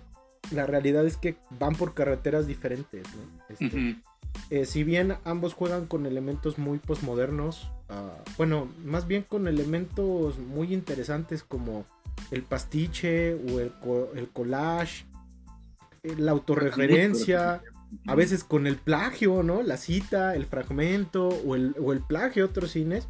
Lo cierto es que mm, Rodríguez, a, mi parecer, a, momentos es más innovador e incluso es, es, también más respetuoso que Tarantino, ¿no? Sí, es que fue lo que pasó, o sea, que son una, o sea, ambos tienen ese estilo de, de tomar muchas sus influencias. Pero Tarantino llegó un momento en el que, en el que ya era un descaro absoluto. Y Robert Rodríguez sí construyó una identidad. O sea, Tarantino literalmente se plagiaba las tomas, ¿no? Y Robert Rodríguez al menos intentaba darle un estilo, una personalización. Entonces, a mí la verdad es que sí entiendo el por qué Tarantino es más trascendente en los estilos este, comerciales del cine, pero a mí me gustan más muchas películas Rodríguez más que las de Tarantino. Entonces, ahí está, ¿no? Un poquito de por qué es chido el cine de Robert Rodríguez. Entonces, este, muchas veces, ¿no? Incluso aquí en México se le defenestra mucho, ¿no? Por ser chicano. Que es otra paradoja cultural, ¿no? Que, que, no los vemos como parte de, nuestra, de nuestro pueblo, ¿no? Y ante ello, seleccionamos dos películas, ¿no? Que creo que presentan ese momento de inicio y demostrarnos un cineasta que hace como algo diferente y ya el momento de consagración, ¿no? Ya el momento cumbre de Robert Rodríguez. Actualmente creo que eh, está pasando por su momento más mainstream, sobre todo porque eh, ya, está trabajando con Disney, pero eh, también creemos que es el momento como menos Robert Rodríguez en la carrera de Robert Rodríguez, ¿no? Entonces, pues vamos, vamos a hablar, vamos a hablar de esto. Y pues yo seleccioné como primera película, eh, eh, a, mi parecer, a mi parecer es la mejor película de Robert Rodríguez. Para mí es fantástica esta película. Pero eh, ah, también he de decirlo, ¿no? Este, así como hay mucha gente que es fan de Rápidos y Furiosos, ¿no? Que la ven como una obra maestra. Yo digo que este es como el Rápidos y Furiosos de Robert Rodríguez. No, qué cosa. Eres un prosaico. Pero ojo, el Rápidos y Furiosos 1, la 1, ¿no? Esa es la buena. Del crepúsculo al amanecer, From Dusk Till Dawn, de 1997 protagonizada por nada más y nada menos que por George Clooney, papacito, ¿no? por Quentin Tarantino, Don Harvey Keitel, a este, Juliette Lewis, ¿no? Tom Savini, ¿no? E, e, el gran maestro de los efectos visuales y el maquillaje, ¿no? Este, es una película, eh, la historia de la película es bien curiosa porque Quentin Tarantino había escrito una historia de vampiros basado en... ¿Cómo? Por Dani Trejo, por cierto, también. Ah, también Dani Trejo, que aparte Dani Trejo es primo de Robert Rodríguez, ¿no? Este... Quentin Tarantino había escrito una película sobre vampiros y Tarantino decía, bueno, la quiero dirigir, pero pues como que no se sentía capaz, ¿no? Era una historia muy basada en los pulps, en, las historias cortas de los años 50 más o menos y en el cómic de terror de los 50s y 60s en los Estados Unidos. Y eh, Robert Rodríguez vio el, guion, Tarantino se lo mostró y le dijo, pues si quieres yo me la viento, pero déjame este, modificar algunas cosas, ¿no? Porque creo que podemos ubicar la historia en la frontera entre México y Estados Unidos. Y le dijo, órale, va, ¿no? Le dio carta abierta a su compadre este, de escribir, eh, de reescribir la historia. Y es así como nace del crepúsculo al amanecer, ¿no? Que, que, me parece que Quentin Tarantino es padrino de bautizo de las hijas de, de, Rodríguez, ¿eh? Ah, no sé, eso sí no sé. Una cosa así, ¿no? De que realmente son muy cuates, ¿no? son muy cercanos, son muy cercanos. Pues bueno, ¿de qué va del crepúsculo al amanecer? Nos cuenta la historia de dos ladrones, los hermanos Seth y Richard Grieco, eh, protagonizados por George Clooney, papacito, ¿no? El mejor Batman de la historia. y, el propio Tarantino, ¿no? Y el propio Tarantino eh, son dos ladrones de bancos que han huido de la cárcel y que buscan, eh, debido a que se encuentran ¿no? entre la lista de los 10 más buscados del FBI, deciden a, pasar al otro lado, pero a la inversa, ¿no? Deciden viajar a México eh, desde los Estados Unidos, ¿no? pero debido a que Richard, el hermano menor, es un completo psicópata, ¿no? Es un desgraciado pues le hace eh, eh, eh, la vida difícil a su hermano mayor, a Seth. Y esto provoca que no puedan salir de manera discreta del país, así que tienen que secuestrar la camper, una camper donde viaja una familia que busca realizar unas vacaciones debido a que, a que la familia perdió a uno de sus miembros. Es ahí cuando estos, eh, eh, lo que parece ser un road trip, una película sobre viajes en carretera, da un giro para convertirse en una historia de terror en la cual todo este grupo de personajes termina en un famoso bar de la frontera llamado el Titi Twister, ¿no? Que parece ser un bar de muy mala muerte, ¿no? Todo un congal y resulta, resulta que va a revelar un terror sobrenatural que incluye a la banda Tarántula, Tito y Tarántula, y a Salma ah. Hayek bailando con un pitón albino. Entonces, chulada del crepúsculo al amanecer, ¿no? Y sobre todo porque pues, se convierte en una película de vampiros llena de, toda una masacre, una cosa. Entonces, más o menos de eso va del crepúsculo. Yo la amo, ¿no? Eh, yo recuerdo que la rentaron en Videocentro en casa. Y este. Al principio, pues la película va de ser, de ser un road trip, ¿no? Incluso parece ser una película como que muy seria, ¿no? Pero posteriormente se convierte en, una película eh, que a momentos raya en el absurdo, pero ese absurdo que, que, te hace decir, no mames, no mames, no mames, ¿no? En vez de, ay, no mames, ¿no? porque realmente lo que ves es, increíblemente sanguinario, es muy gore, es muy violento, pero al mismo tiempo uno no puede dejar de verlo, ¿no? Eh, creo que la fascinación por, por del crepúsculo al amanecer radica en que sí es una historia muy pulp, ¿no? Es una historia muy de, también de, esos cómics de terror que abundaban eh, a mediados del, del, siglo pasado en los Estados Unidos. Los Penny Dreadful. Ajá también, ¿no? Y también de la historieta mexicana de terror, ¿no? Se nota ahí cierta influencia de algunas historietas de terror mexas que también eran un producto muy preciado en los 50, ¿no? Eran súper leídas ahí en el, en el Pepín, por ejemplo, ¿no? Eh, con historias de la colonia, por ejemplo. Una cosa tremenda, ¿no? Pero hay algo que es sumamente atractivo y es que Robert Rodríguez ah, transforma el mito vampírico, ¿no? este, este mito vampírico que casi siempre relacionamos con Europa, lo traslada a México y nos dice, ¿qué tal si los vampiros fuesen bestias que existen pues desde el México prehispánico, ¿no? Y la gente del México prehispánico tenía esta onda de saber de los vampiros y los adoraba, ¿no? De alguna u otra manera, ¿no?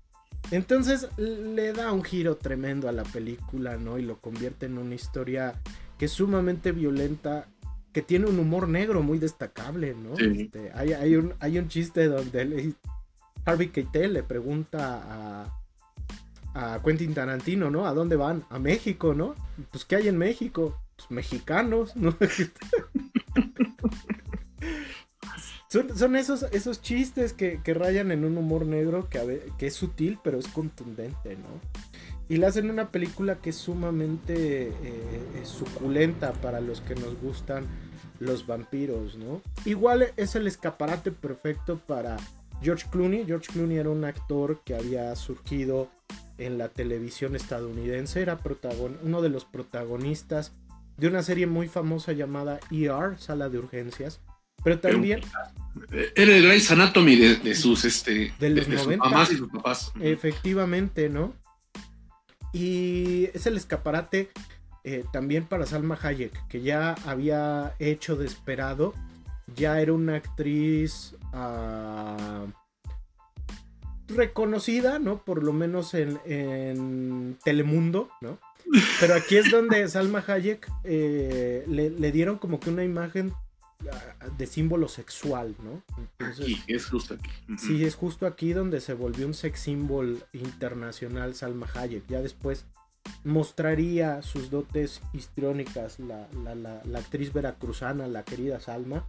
Pero aquí es un momento, es un punto de inflexión en su carrera.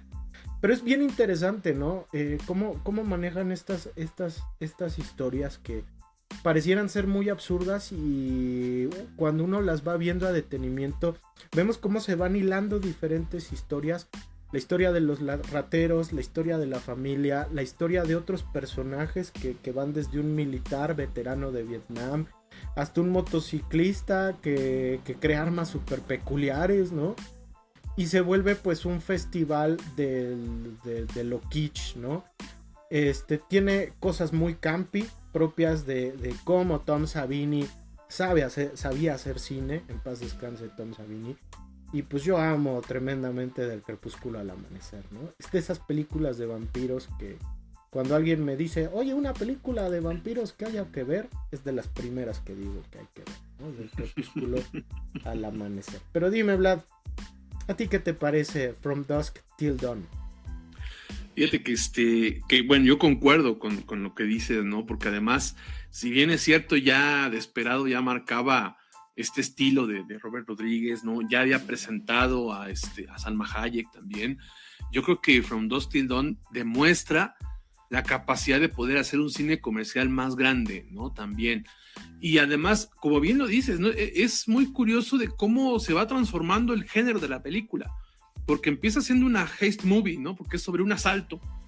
Eh, se convierte en una road trip, ¿no? Pues, en el momento en el que secuestran a esta familia para, para poder cruzar la frontera, ¿no? Hacia México. Y luego al final, bueno, en su momento hubiera sido considerado spoiler, hoy en día no porque ya incluso los pósteres, este, toda la, esto ya, ya muestra este giro, no sé, pero en su momento, ojo, el hecho de...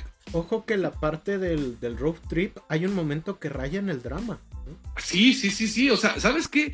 Yo me acuerdo, yo me acuerdo que era muy cercana a este. Eh, había pasado, creo que uno o dos años que había salido eh, una película que hoy en día ya no lo parece, pero en su momento fue muy controversial, de Oliver Stone, que se llamaba Asesinos por Naturaleza. Entonces, que hablaba precisamente de una pareja de asesinos seriales que viajaba por Estados Unidos, ¿no? Que era un road trip de asesinos seriales. Entonces, eh, cuando vemos esta, esta, este segundo acto de este, bueno, no, es que es parte del primero también, ¿no? Es parte del primer acto, este, este, este secuestro eh, y, este intento de cruce de frontera, parece que estamos a punto de ver un drama criminal muy fuerte, ¿no? O sea, sí con toques de humor negro, porque Robert Rodríguez saca las cartas desde el principio, ¿no? Sí, sí, te deja claro de que no va a ser pura seriedad lo que vamos a ver, pero aún así está más cercana a un drama violento lo que estamos viendo. Y de repente de repente en su momento era muy, fue muy, muy marcado este plot twist de, de, género, ¿no? O sea, que se transforme en, cine vampírico como tal. Insisto, hoy en día ya no lo podemos considerar spoiler porque ya incluso, como bien dice Emma, ¿no? Cuando dices el, del cine vampírico ya se habla del crepúsculo amanecer, ¿no? Entonces, este, sí se transforma en este, en, en este festival de gore, de excesos, ¿no? Básicamente, ¿no? De, insisto, ¿no? Que este estilo que él perfeccionó bueno, no se perfeccionó, pero consolidó junto con Tarantino y con en Europa lo hacía Alex de la Iglesia, por cierto, este, de, hacer como serie B con presupuesto, ¿no? Entonces, este, entonces ciertamente eh, llega un momento en el que raya no solamente en el terror, sino ya en, los, en lo surreal, ¿no? De, en lo absurdo, casi, casi, de todo lo que estamos viendo, ¿no? De, que es un festival de excesos.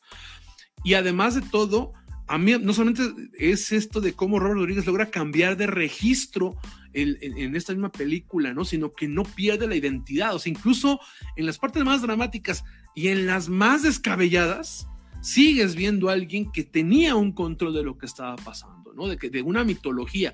Aparte, bueno, yo no estoy de acuerdo con lo que dices, ¿no? A mí me encanta el hecho del giro, ¿no? De, de que saca de este, de este personaje eh, gótico, romántico, trágico, ¿no? Este, del vampiro, para convertirlo en algo ancestral y monstruoso, ¿no? Entonces, y eso es algo eh, muy, muy chido de Y, ojo, ¿no? Que, no pierde la característica sensual y sexual, ¿no? Al ah, contrario. que justamente, ¿no? Porque acá por los comentarios dice Gustavo Rodríguez, ¿no? Salma inmortalizada con una serpiente antes que la Britney, ¿no?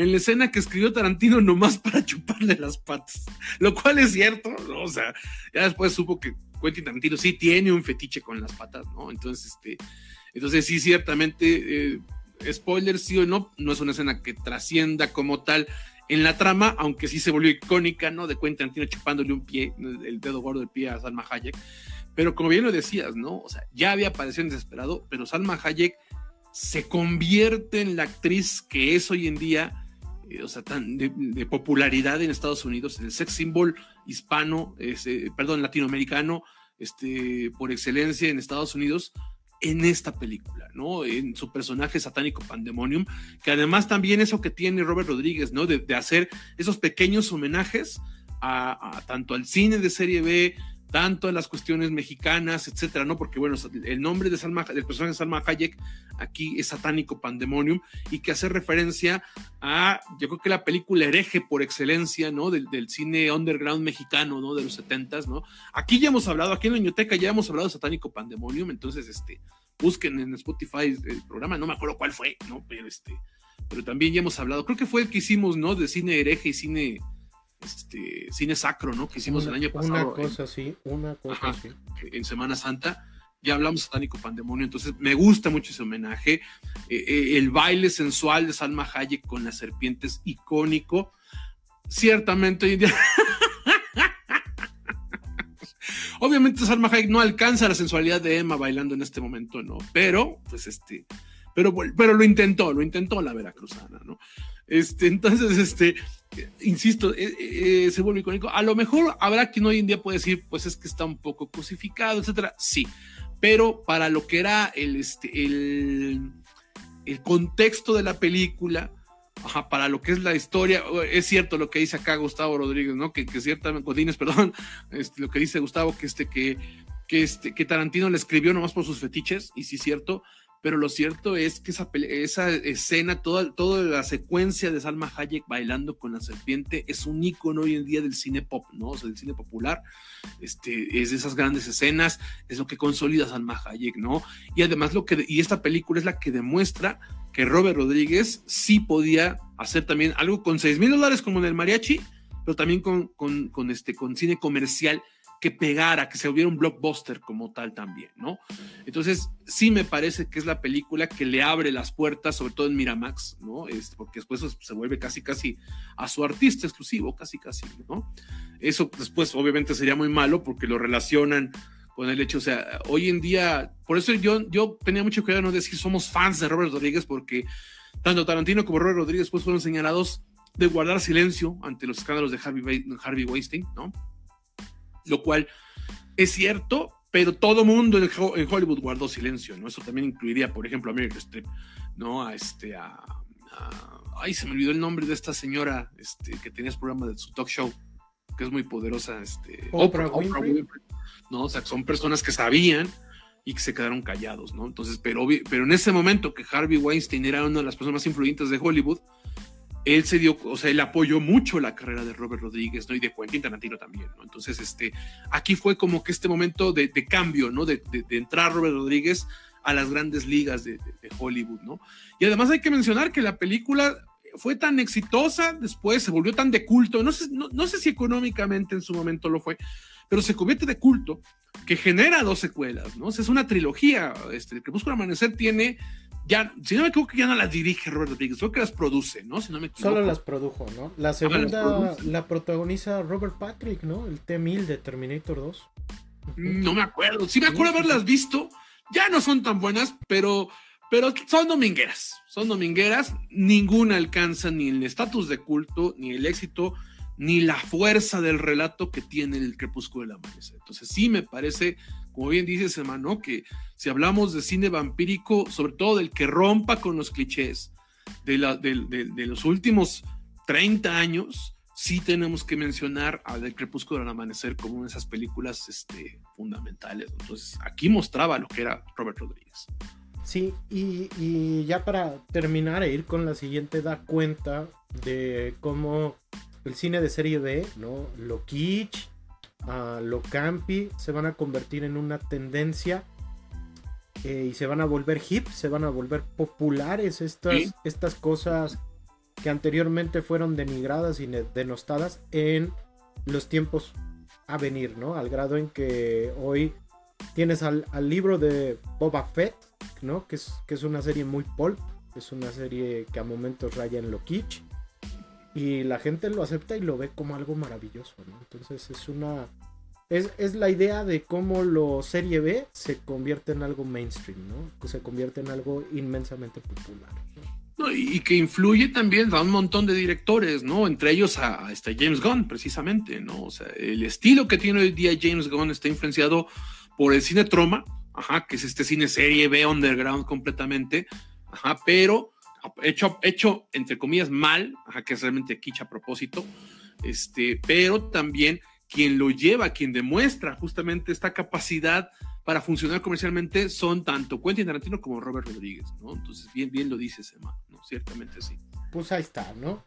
Pase, véanla, véanla, realmente vale la pena. Hay una serie en Netflix basada en, en, la película, ¿no? Ahora protagonizada por Isa González, ¿no? Sí, y, fíjate que yo no la he visto, pero dicen que no es mala la serie, o sea que sí se defiende. Yo, ¿Tú la has visto? Eh, nada más la primera temporada y la primera temporada, la mitad es la película, ¿no? La película original.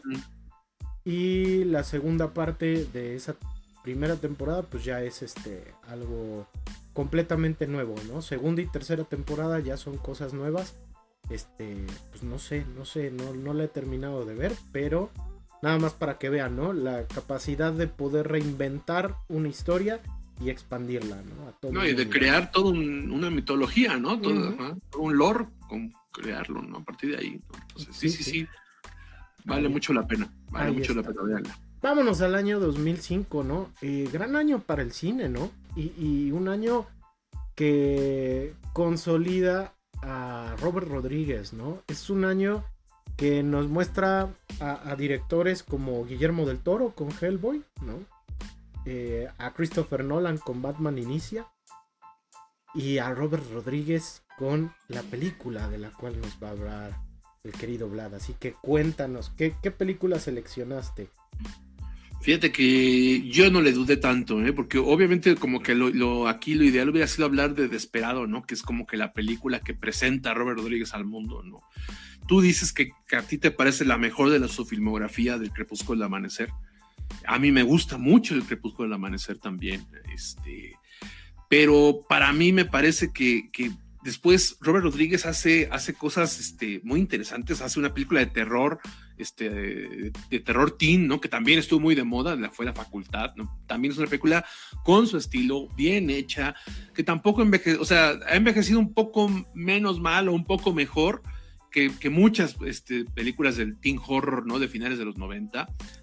es, es, una buena película, una gran banda sonora, por cierto, que es algo que no hemos mencionado. ¿eh? En general, las películas de Robert Rodríguez al también ser músico él, tiene no solamente un diseño de producción y un diseño sonoro muy bueno, sino tienen bandas sonoras increíbles prácticamente todas sus películas, ¿no? Entonces es algo a, este, a señalar, ¿no? Porque Desperado es muy buena, este, ya hablábamos de Chingón, precisamente, este, que también se extiende a Once Upon a Time in Mexico. A mí esa, esa no me termina de encantar, pero este, no envejeció tan bien la tercera parte de Desperado. Eh, de, bueno, de la saga del mariachi, pero, este, pero también era buena. Entonces, pero yo siento que a mí la película que más me gusta y la película con la que yo siento que Robert Rodríguez alcanza así el cenit, o sea, que, que, es, alcanza el nivel cinematográfico, técnico, artístico, como escritor y como director, como en todos los aspectos. Me parece que lo más grande que alcanza Robert Rodríguez es justamente 2005 con, con Sin City, ¿no? Eh, Sin City pues, está basado en, un cómic, está basado en el cómic del mismo nombre de Sin City, que también para muchas personas es la obra magna de, Frank Miller. Eh, es un, es, básicamente es un, es un relato noir, ajá, detectivesco, thriller, ajá, pero es un noir, eh, literalmente, no solamente en la, este, en, eh, en el estilo de escritura, sino incluso en el estilo gráfico, ¿no? Como novela gráfica, Sin City eh, maneja, tiene, un, tiene un manejo de, los planos negativos, ¿no? De, las tintas, que es monumental, monumental, ¿no? Debe ser uno de los mejores cómics en blanco y negro, bueno, novelas gráficas como la quieran llamar, ¿no? Este, en blanco y negro, y sí creo que es, a mí me encanta, por ejemplo, este, Dark Knight Returns, pero sí creo que Sin City sí debe ser la obra máxima de, este, Frank Miller.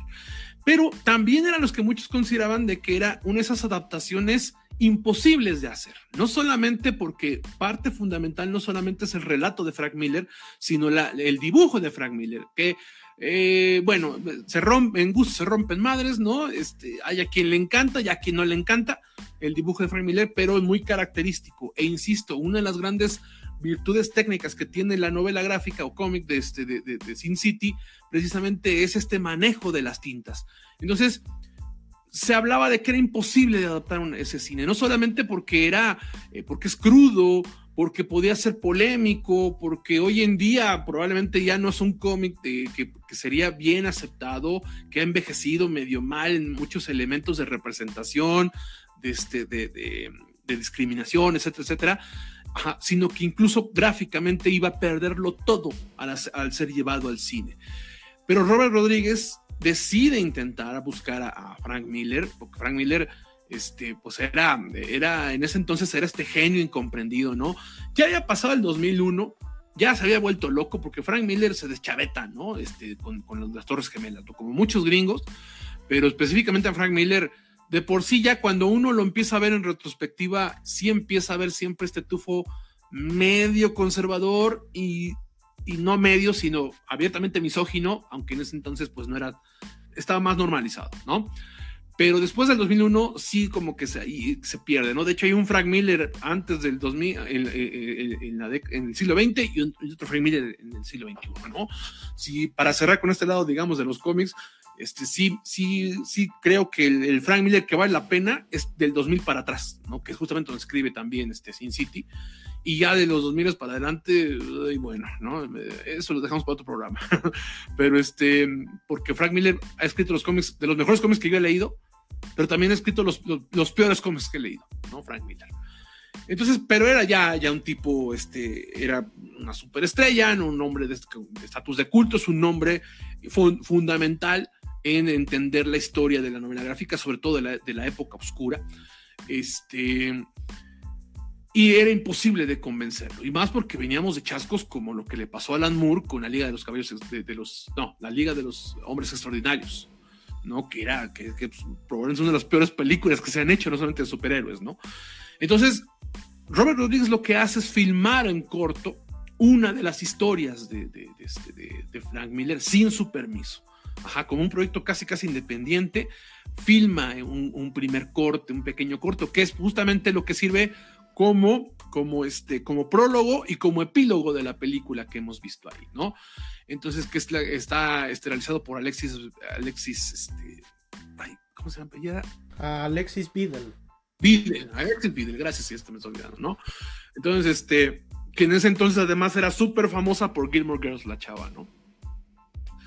Lo filma, se pone a corretear literalmente casi casi rayando en el acoso a Frank Miller lo convence de, que le regale los cinco minutos que dura esa, eh, lo que insisto que después fue el prólogo y epílogo, o sea, que este corto en ese momento, para decirle, yo lo puedo adaptar y puedo respetar tu trabajo. Se lo muestra y eh, este viejo gruñón, mamón, que es Frank Miller, queda enamorado, enamorado de lo que ve, porque jamás se imaginó que alguien tuviera la capacidad de poder transmitir, de llevar al cine una adaptación tan fiel de su obra, no solamente en, el guion, sino principalmente en lo visual. Al grado tal se enamora Frank Miller de, lo que le presenta Robert Rodríguez, que no solamente le da la aprobación para, para, este, para poder adaptar Sin City, sino que se convierte en codirector.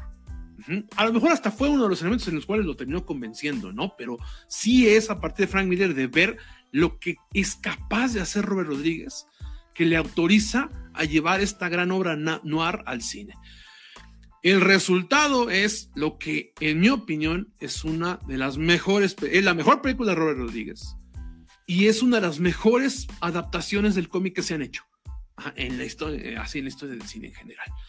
Eh, sin City, insisto, hoy en día la historia a lo mejor nos va a parecer que no ha envejecido tan bien, ya por lo que ya mencionaba, pero no deja de ser este clásico que lo que hace es representar el lado más bajo y más podrido de la sociedad. Y lo hace a partir precisamente de, llevar esta oscuridad y esta podredumbre, podredumbre social, ajá, representada de manera gráfica también en esta combinación en blanco y negro con pequeños toques de color, justamente para mostrar qué es lo poco brillante que puede quedar en el mundo y cómo poco a poco se va apagando, que es parte incluso del trabajo gráfico que hace Miller en, este, en Sin City. Y Robert Rodríguez lo que hace es un traspaso prácticamente directo. Eh, por medio de una serie de, este, técnicas de grabación, eh, empieza a utilizar la pantalla verde, que en ese entonces no era como que tan común, o al menos no tan común para el cine convencional, sino que era como algo muy reservado para los super blockbusters. Al final, lo que hace es poder sí reflejar, no solamente, insisto, en este guion casi directo que toma en las historias, en mantener la crudeza, que es increíble porque era una, es una película comercial, o sea, era, era una apuesta, es un blockbuster, Sin City, eh, y aún así le permiten conservar cosas muy políticamente incorrectas, muy duras, muy torcidas, muy violentas, muy, eh, muy controvertidas y polémicas y lo deja ahí. Entonces, no solamente es que lleva, ah, no solamente convence, o sea, eh, no solamente convence desde lo gráfico a todo mundo, porque además, obviamente, si, si Frank Miller es mamador, sus fans son peores.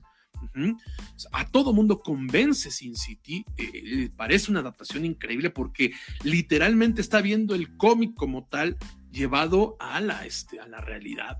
Yo hubiera querido mostrar algo, pero yo no la tengo en físico, Sin City, ¿no? Este, no la tengo porque, y no la tengo porque está agotado el tomo 1 desde hace muchos años, ¿no? Y Camite no se anima a, este, a reimprimirlo.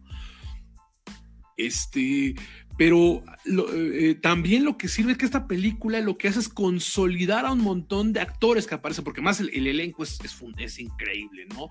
Son grandes actuaciones. Obviamente está encabezado, o sea, como que uno de los personajes principales nos cuenta cuatro historias, básicamente, bueno, tres y una partido en, el principio y el final. Nos cuenta cuatro historias, ajá, que, porque, que, que también están reflejadas, insisto, que es una muy, muy fiel, si no es que de las más fieles. No sé, podríamos decir si es mejor o peor, pero sí debe ser, no sé si sea la mejor adaptación de un cómic. Ajá, este Sin City. Si es la mejor película o no, no sé, pero la mejor adaptación probablemente sí lo sea. Entonces nos cuenta estas cuatro historias que están, que están en los cómics este, y nos la, nos la nos las traslada a Robert Rodríguez de manera magistral en lo visual, ya no me canso de decirlo, pero también nos presenta, por ejemplo, una de las mejores actuaciones de Bruce Willis de su carrera. Porque sí, Bruce Willis ya había hecho el sexto sentido, ya todo el mundo decía, no, qué bueno, qué bárbaro, etcétera, y aquí demuestra que tiene un rango actoral, todavía también mayor. Para ser un, actor de, de acción, tiene este rango, ¿no? Eh, pone también un personaje Jessica Alba, que Jessica Alba, bueno, sí es muy popular, muy querida, pero tampoco es como que una super actriz, no, o sea, no es como que el histrión más grande que ha dado el cine. Y aquí es donde probablemente también Jessica Alba da su mejor actuación. Eh, le permite a Alexis Vidal eh, romper un poco, demostrar que es una actriz completa y, no nada más se quita de encima este personaje muy, muy inocente que traía, de Gilmore Girls, porque aquí representa a una trabajadora sexual, este, nos presenta a una Rosario Dawson eh, en un registro que jamás habíamos visto tampoco, ajá, como, como una líder de, de, bajo mundo. Eh, otra vez Tarantino, como buenos cuates, vuelve a aparecer, graba un segmento muy divertido, muy este muy satírico, ¿no? De, este, de, de, una de una conexión entre un, pues un sicario, por decirlo de una manera, y un, este, y un, y un, policía corrupto, eh, de una manera muy torcida, con mucho humor negro también, ajá, eh, también un, este, un Benicio del Toro increíble, ¿no? Este, eh, un Clive Owen fundamental. Es el primer regreso, porque bueno, todo el mundo habla del regreso de Mickey Rourke en El Luchador, que lo nominaron a un Oscar, pero realmente donde Mickey Rourke regresa es aquí y hace uno de los personajes más memorables, ¿no? De, ay, se me fue el nombre del personaje ahorita. Este, eh, Marv. Mark, Mark, Mark, de Mark, ¿no? Este es un personaje memorable, memorable como tal, y es, insisto, ¿no? Después de estar perdido completamente, aquí regresa al ojo público, ¿no? Este Mickey Rourke, y lo hace de una manera brutal. Y el que yo creo que más marcado está eh, la intención de quitarse este registro, de querer desencasillarse de un personaje, es el Wood, porque el Wood venía de hacer Frodo, Frodo Bolsón, ¿no?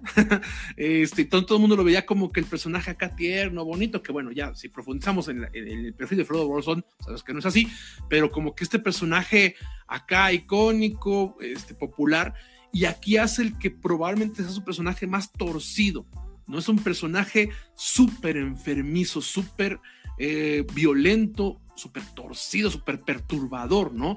A mí me parece que también es la mejor actuación de Elijah Wood. Entonces, ya hablamos de la mejor actuación de medio mundo, ¿no? De Bruce Willis, de Jessica Alba, de Elijah Wood, de Mickey Rourke, ¿no? Y ojo, porque aquí Elijah Wood nos hace ver que los Kevin son muy peligrosos.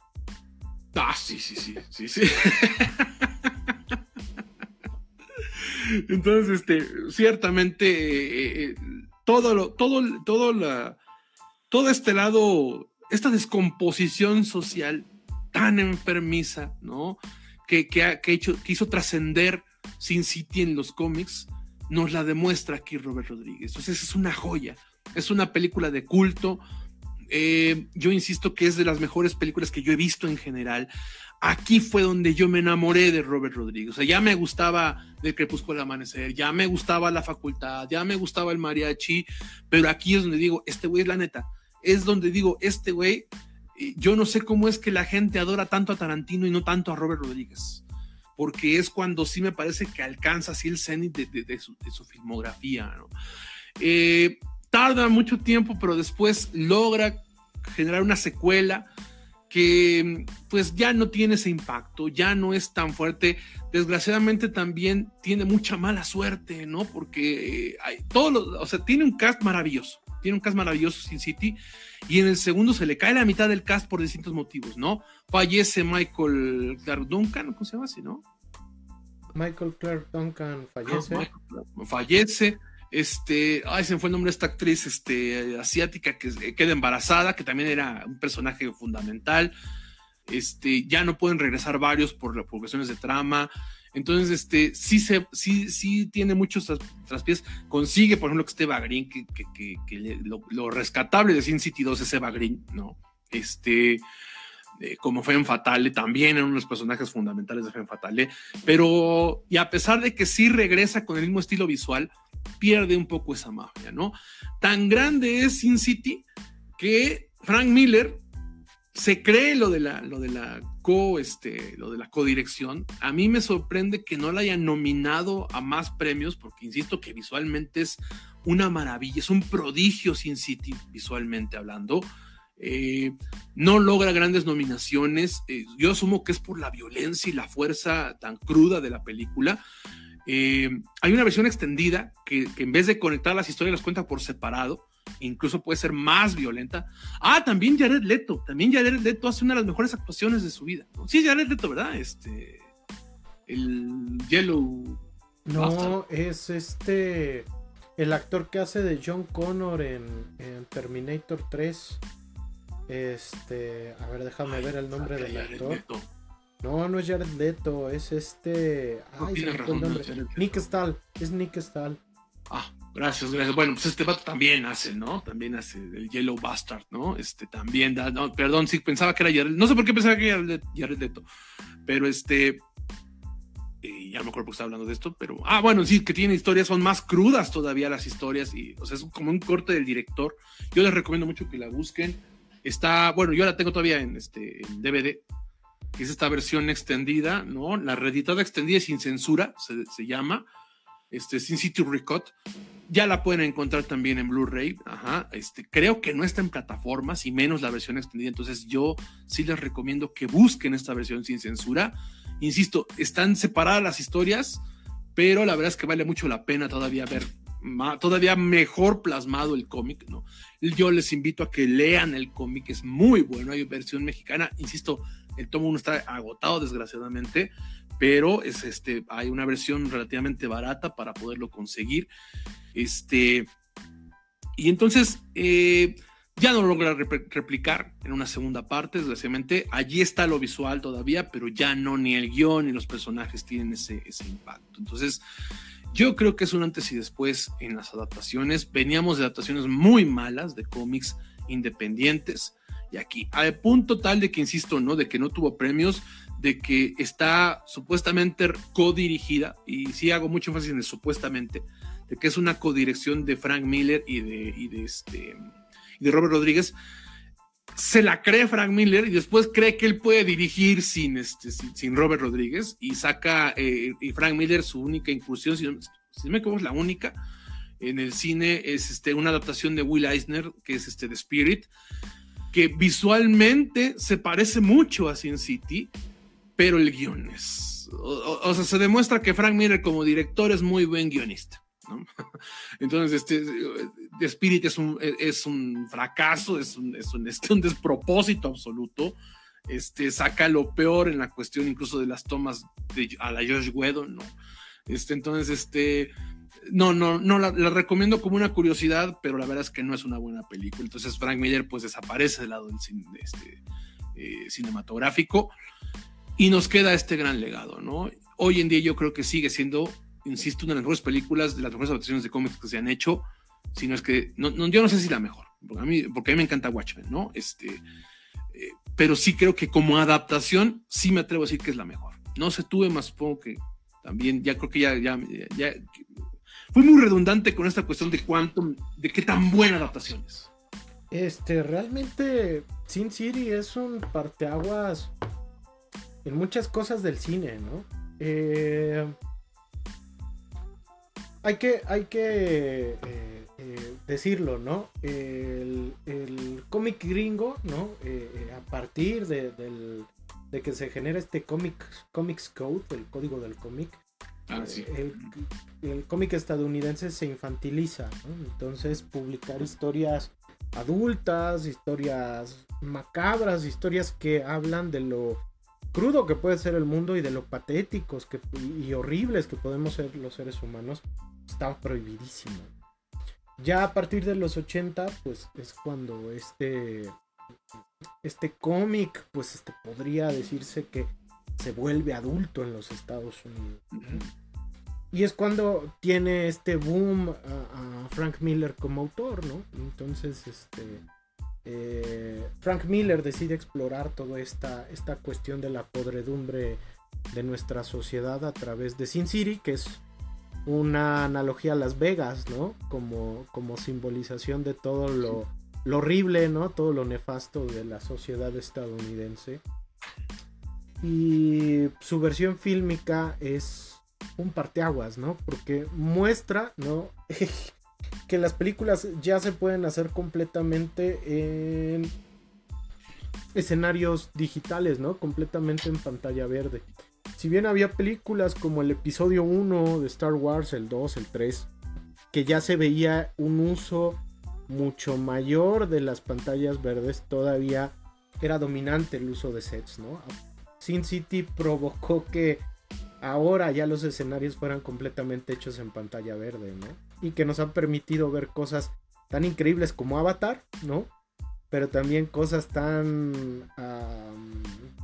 tan terriblemente hechas como lo último que ha hecho Marvel, ¿no? Y que, la próxima semana vamos a hablar de una película de la competencia que creo que entra en la categoría de, de cosas muy raras hechas en pantalla verde. Este fue una revolución técnica tremenda, ¿no? Pero también es la idea de, eh, como ya lo habíamos dicho, ¿no? De llevar esos elementos eh, o estas historias que se consideraban underground al cine mainstream, ¿no? Entonces es algo bien interesante. Incluso la manera de contarlo es, es sumamente innovador para un momento en el que estábamos muy acostumbrados a tener las películas en orden cronológico y llega en un momento donde también eh, eh, Sin City confluye con Memento de Christopher Nolan, que son historias que cuentan su relato de manera eh, diacrónica, ¿no? No es cronológico, es más bien diacrónico.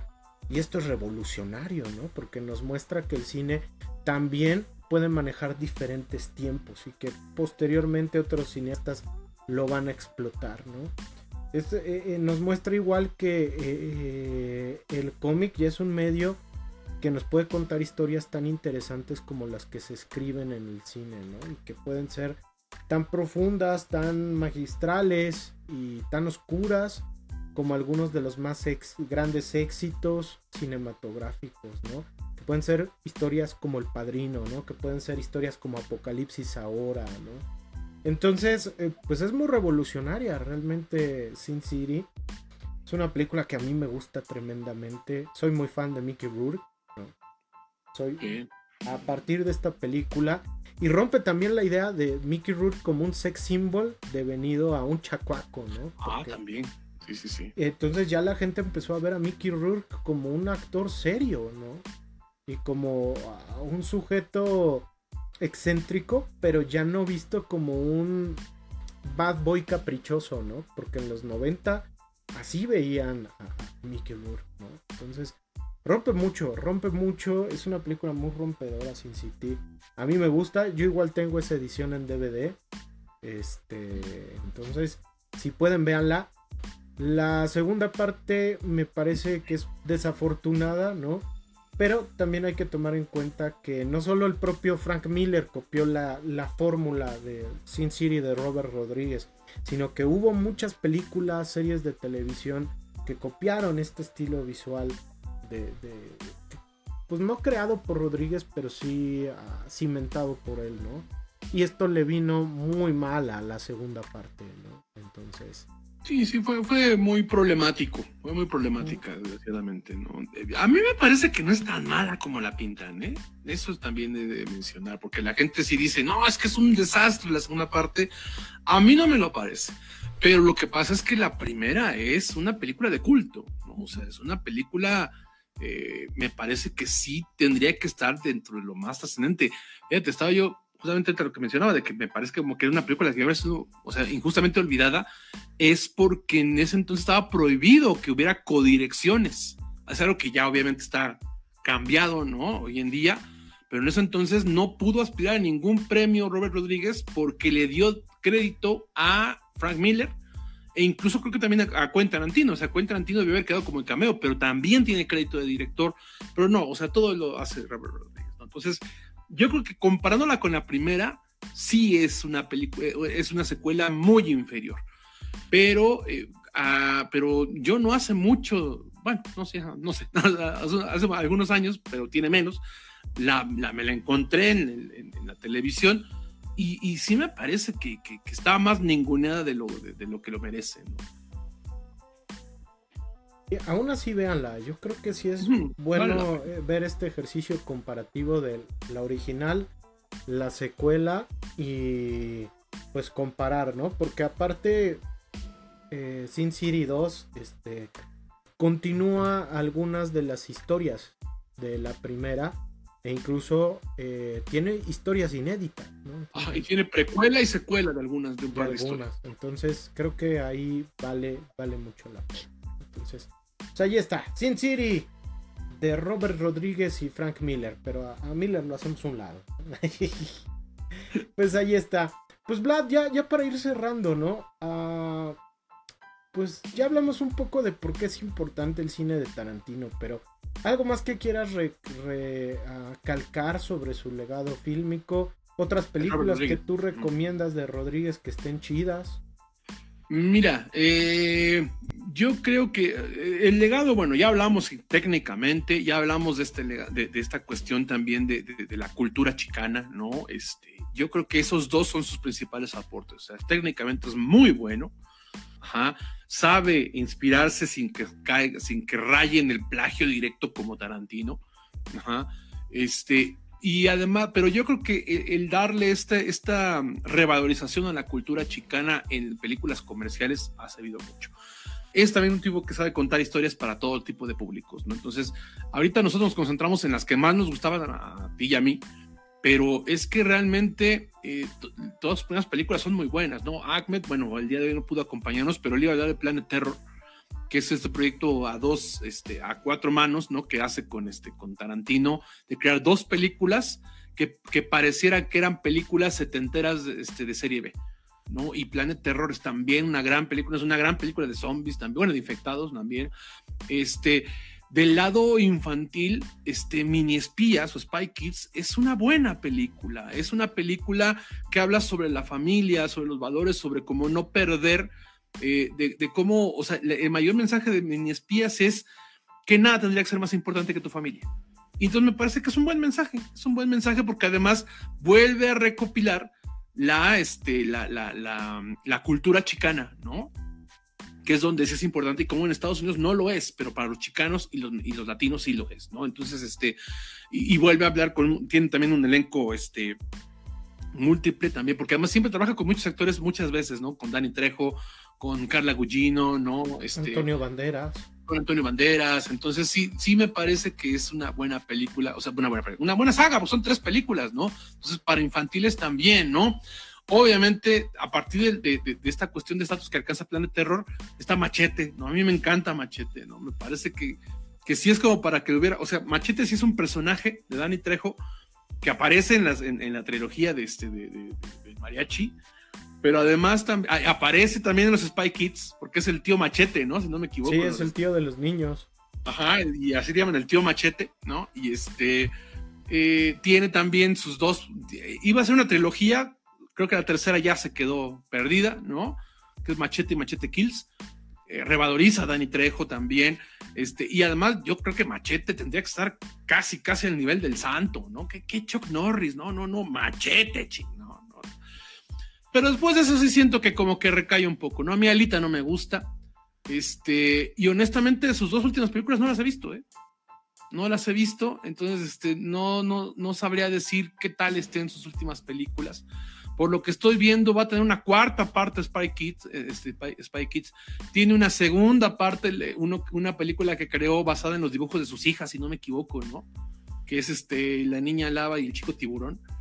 Entonces, este, la verdad es que eh, en mayor o menor medida sí podemos recomendar prácticamente todo, ¿no? Es irregular porque, por ejemplo, se le criticó mucho con, el libro de Boba Fett, eh, que decían que realmente quien habrá salvado eso era Bryce Dallas Howard, este, pero yo creo que no lo hace tan mal realmente, ¿no? Yo creo que sí tiene, tiene ya como pues, casi 10 años, un poco de capa caída, pero eh, yo sí, sí, diría, sí diría que de, la ciudad del pecado, que es para mí, insisto, su punto más alto, para atrás, sí puedes ver todo lo de, lo de Robert Rodríguez.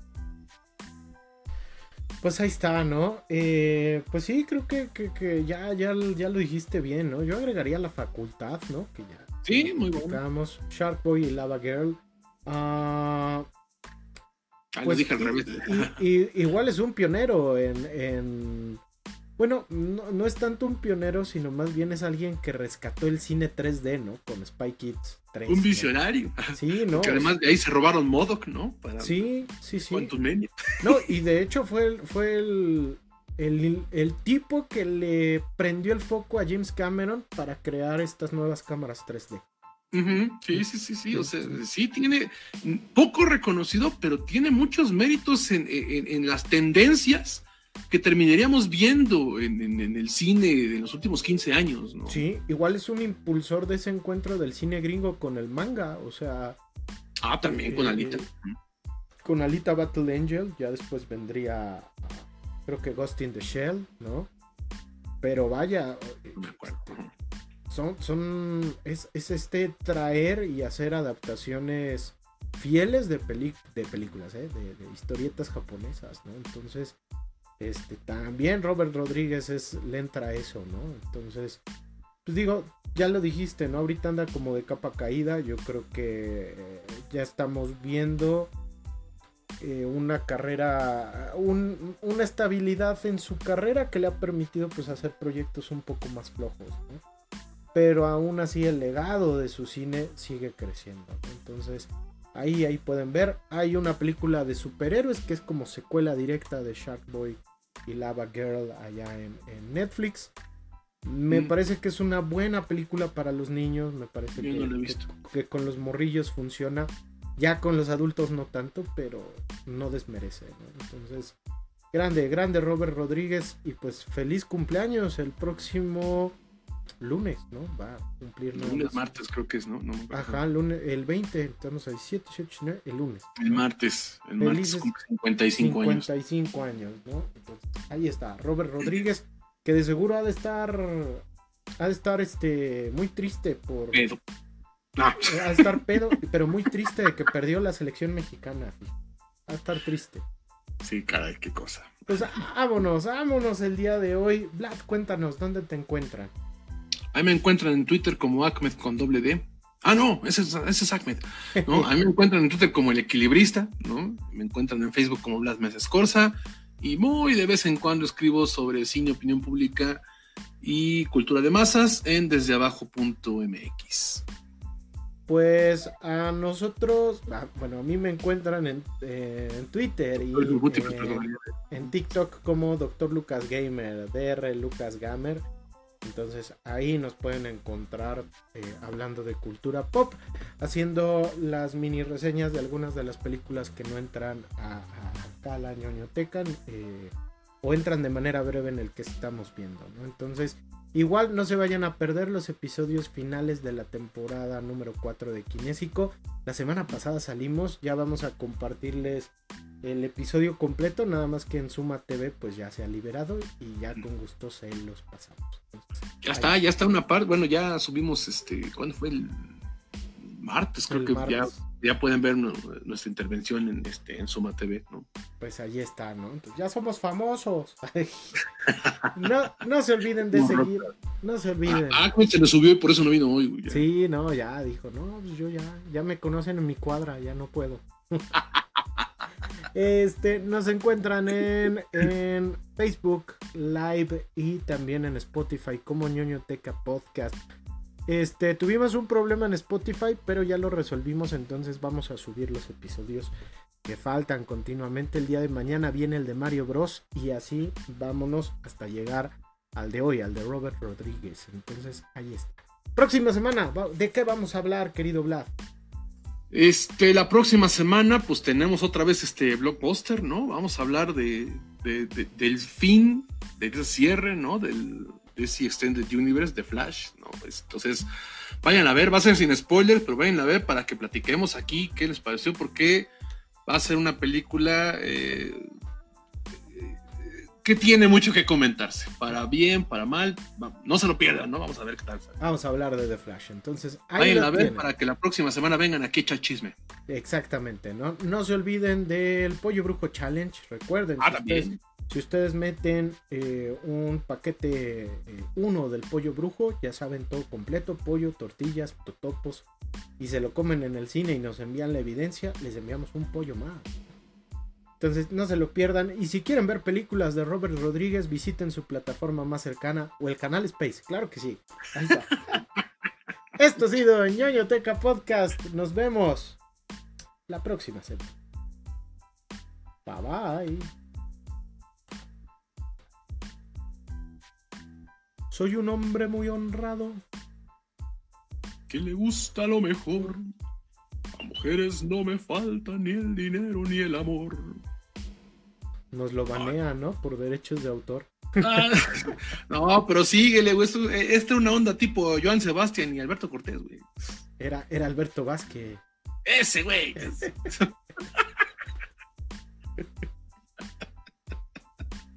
ay, ay, ay, ay. Ay, ay, mi amor. Ay, mi morena. De mi corazón.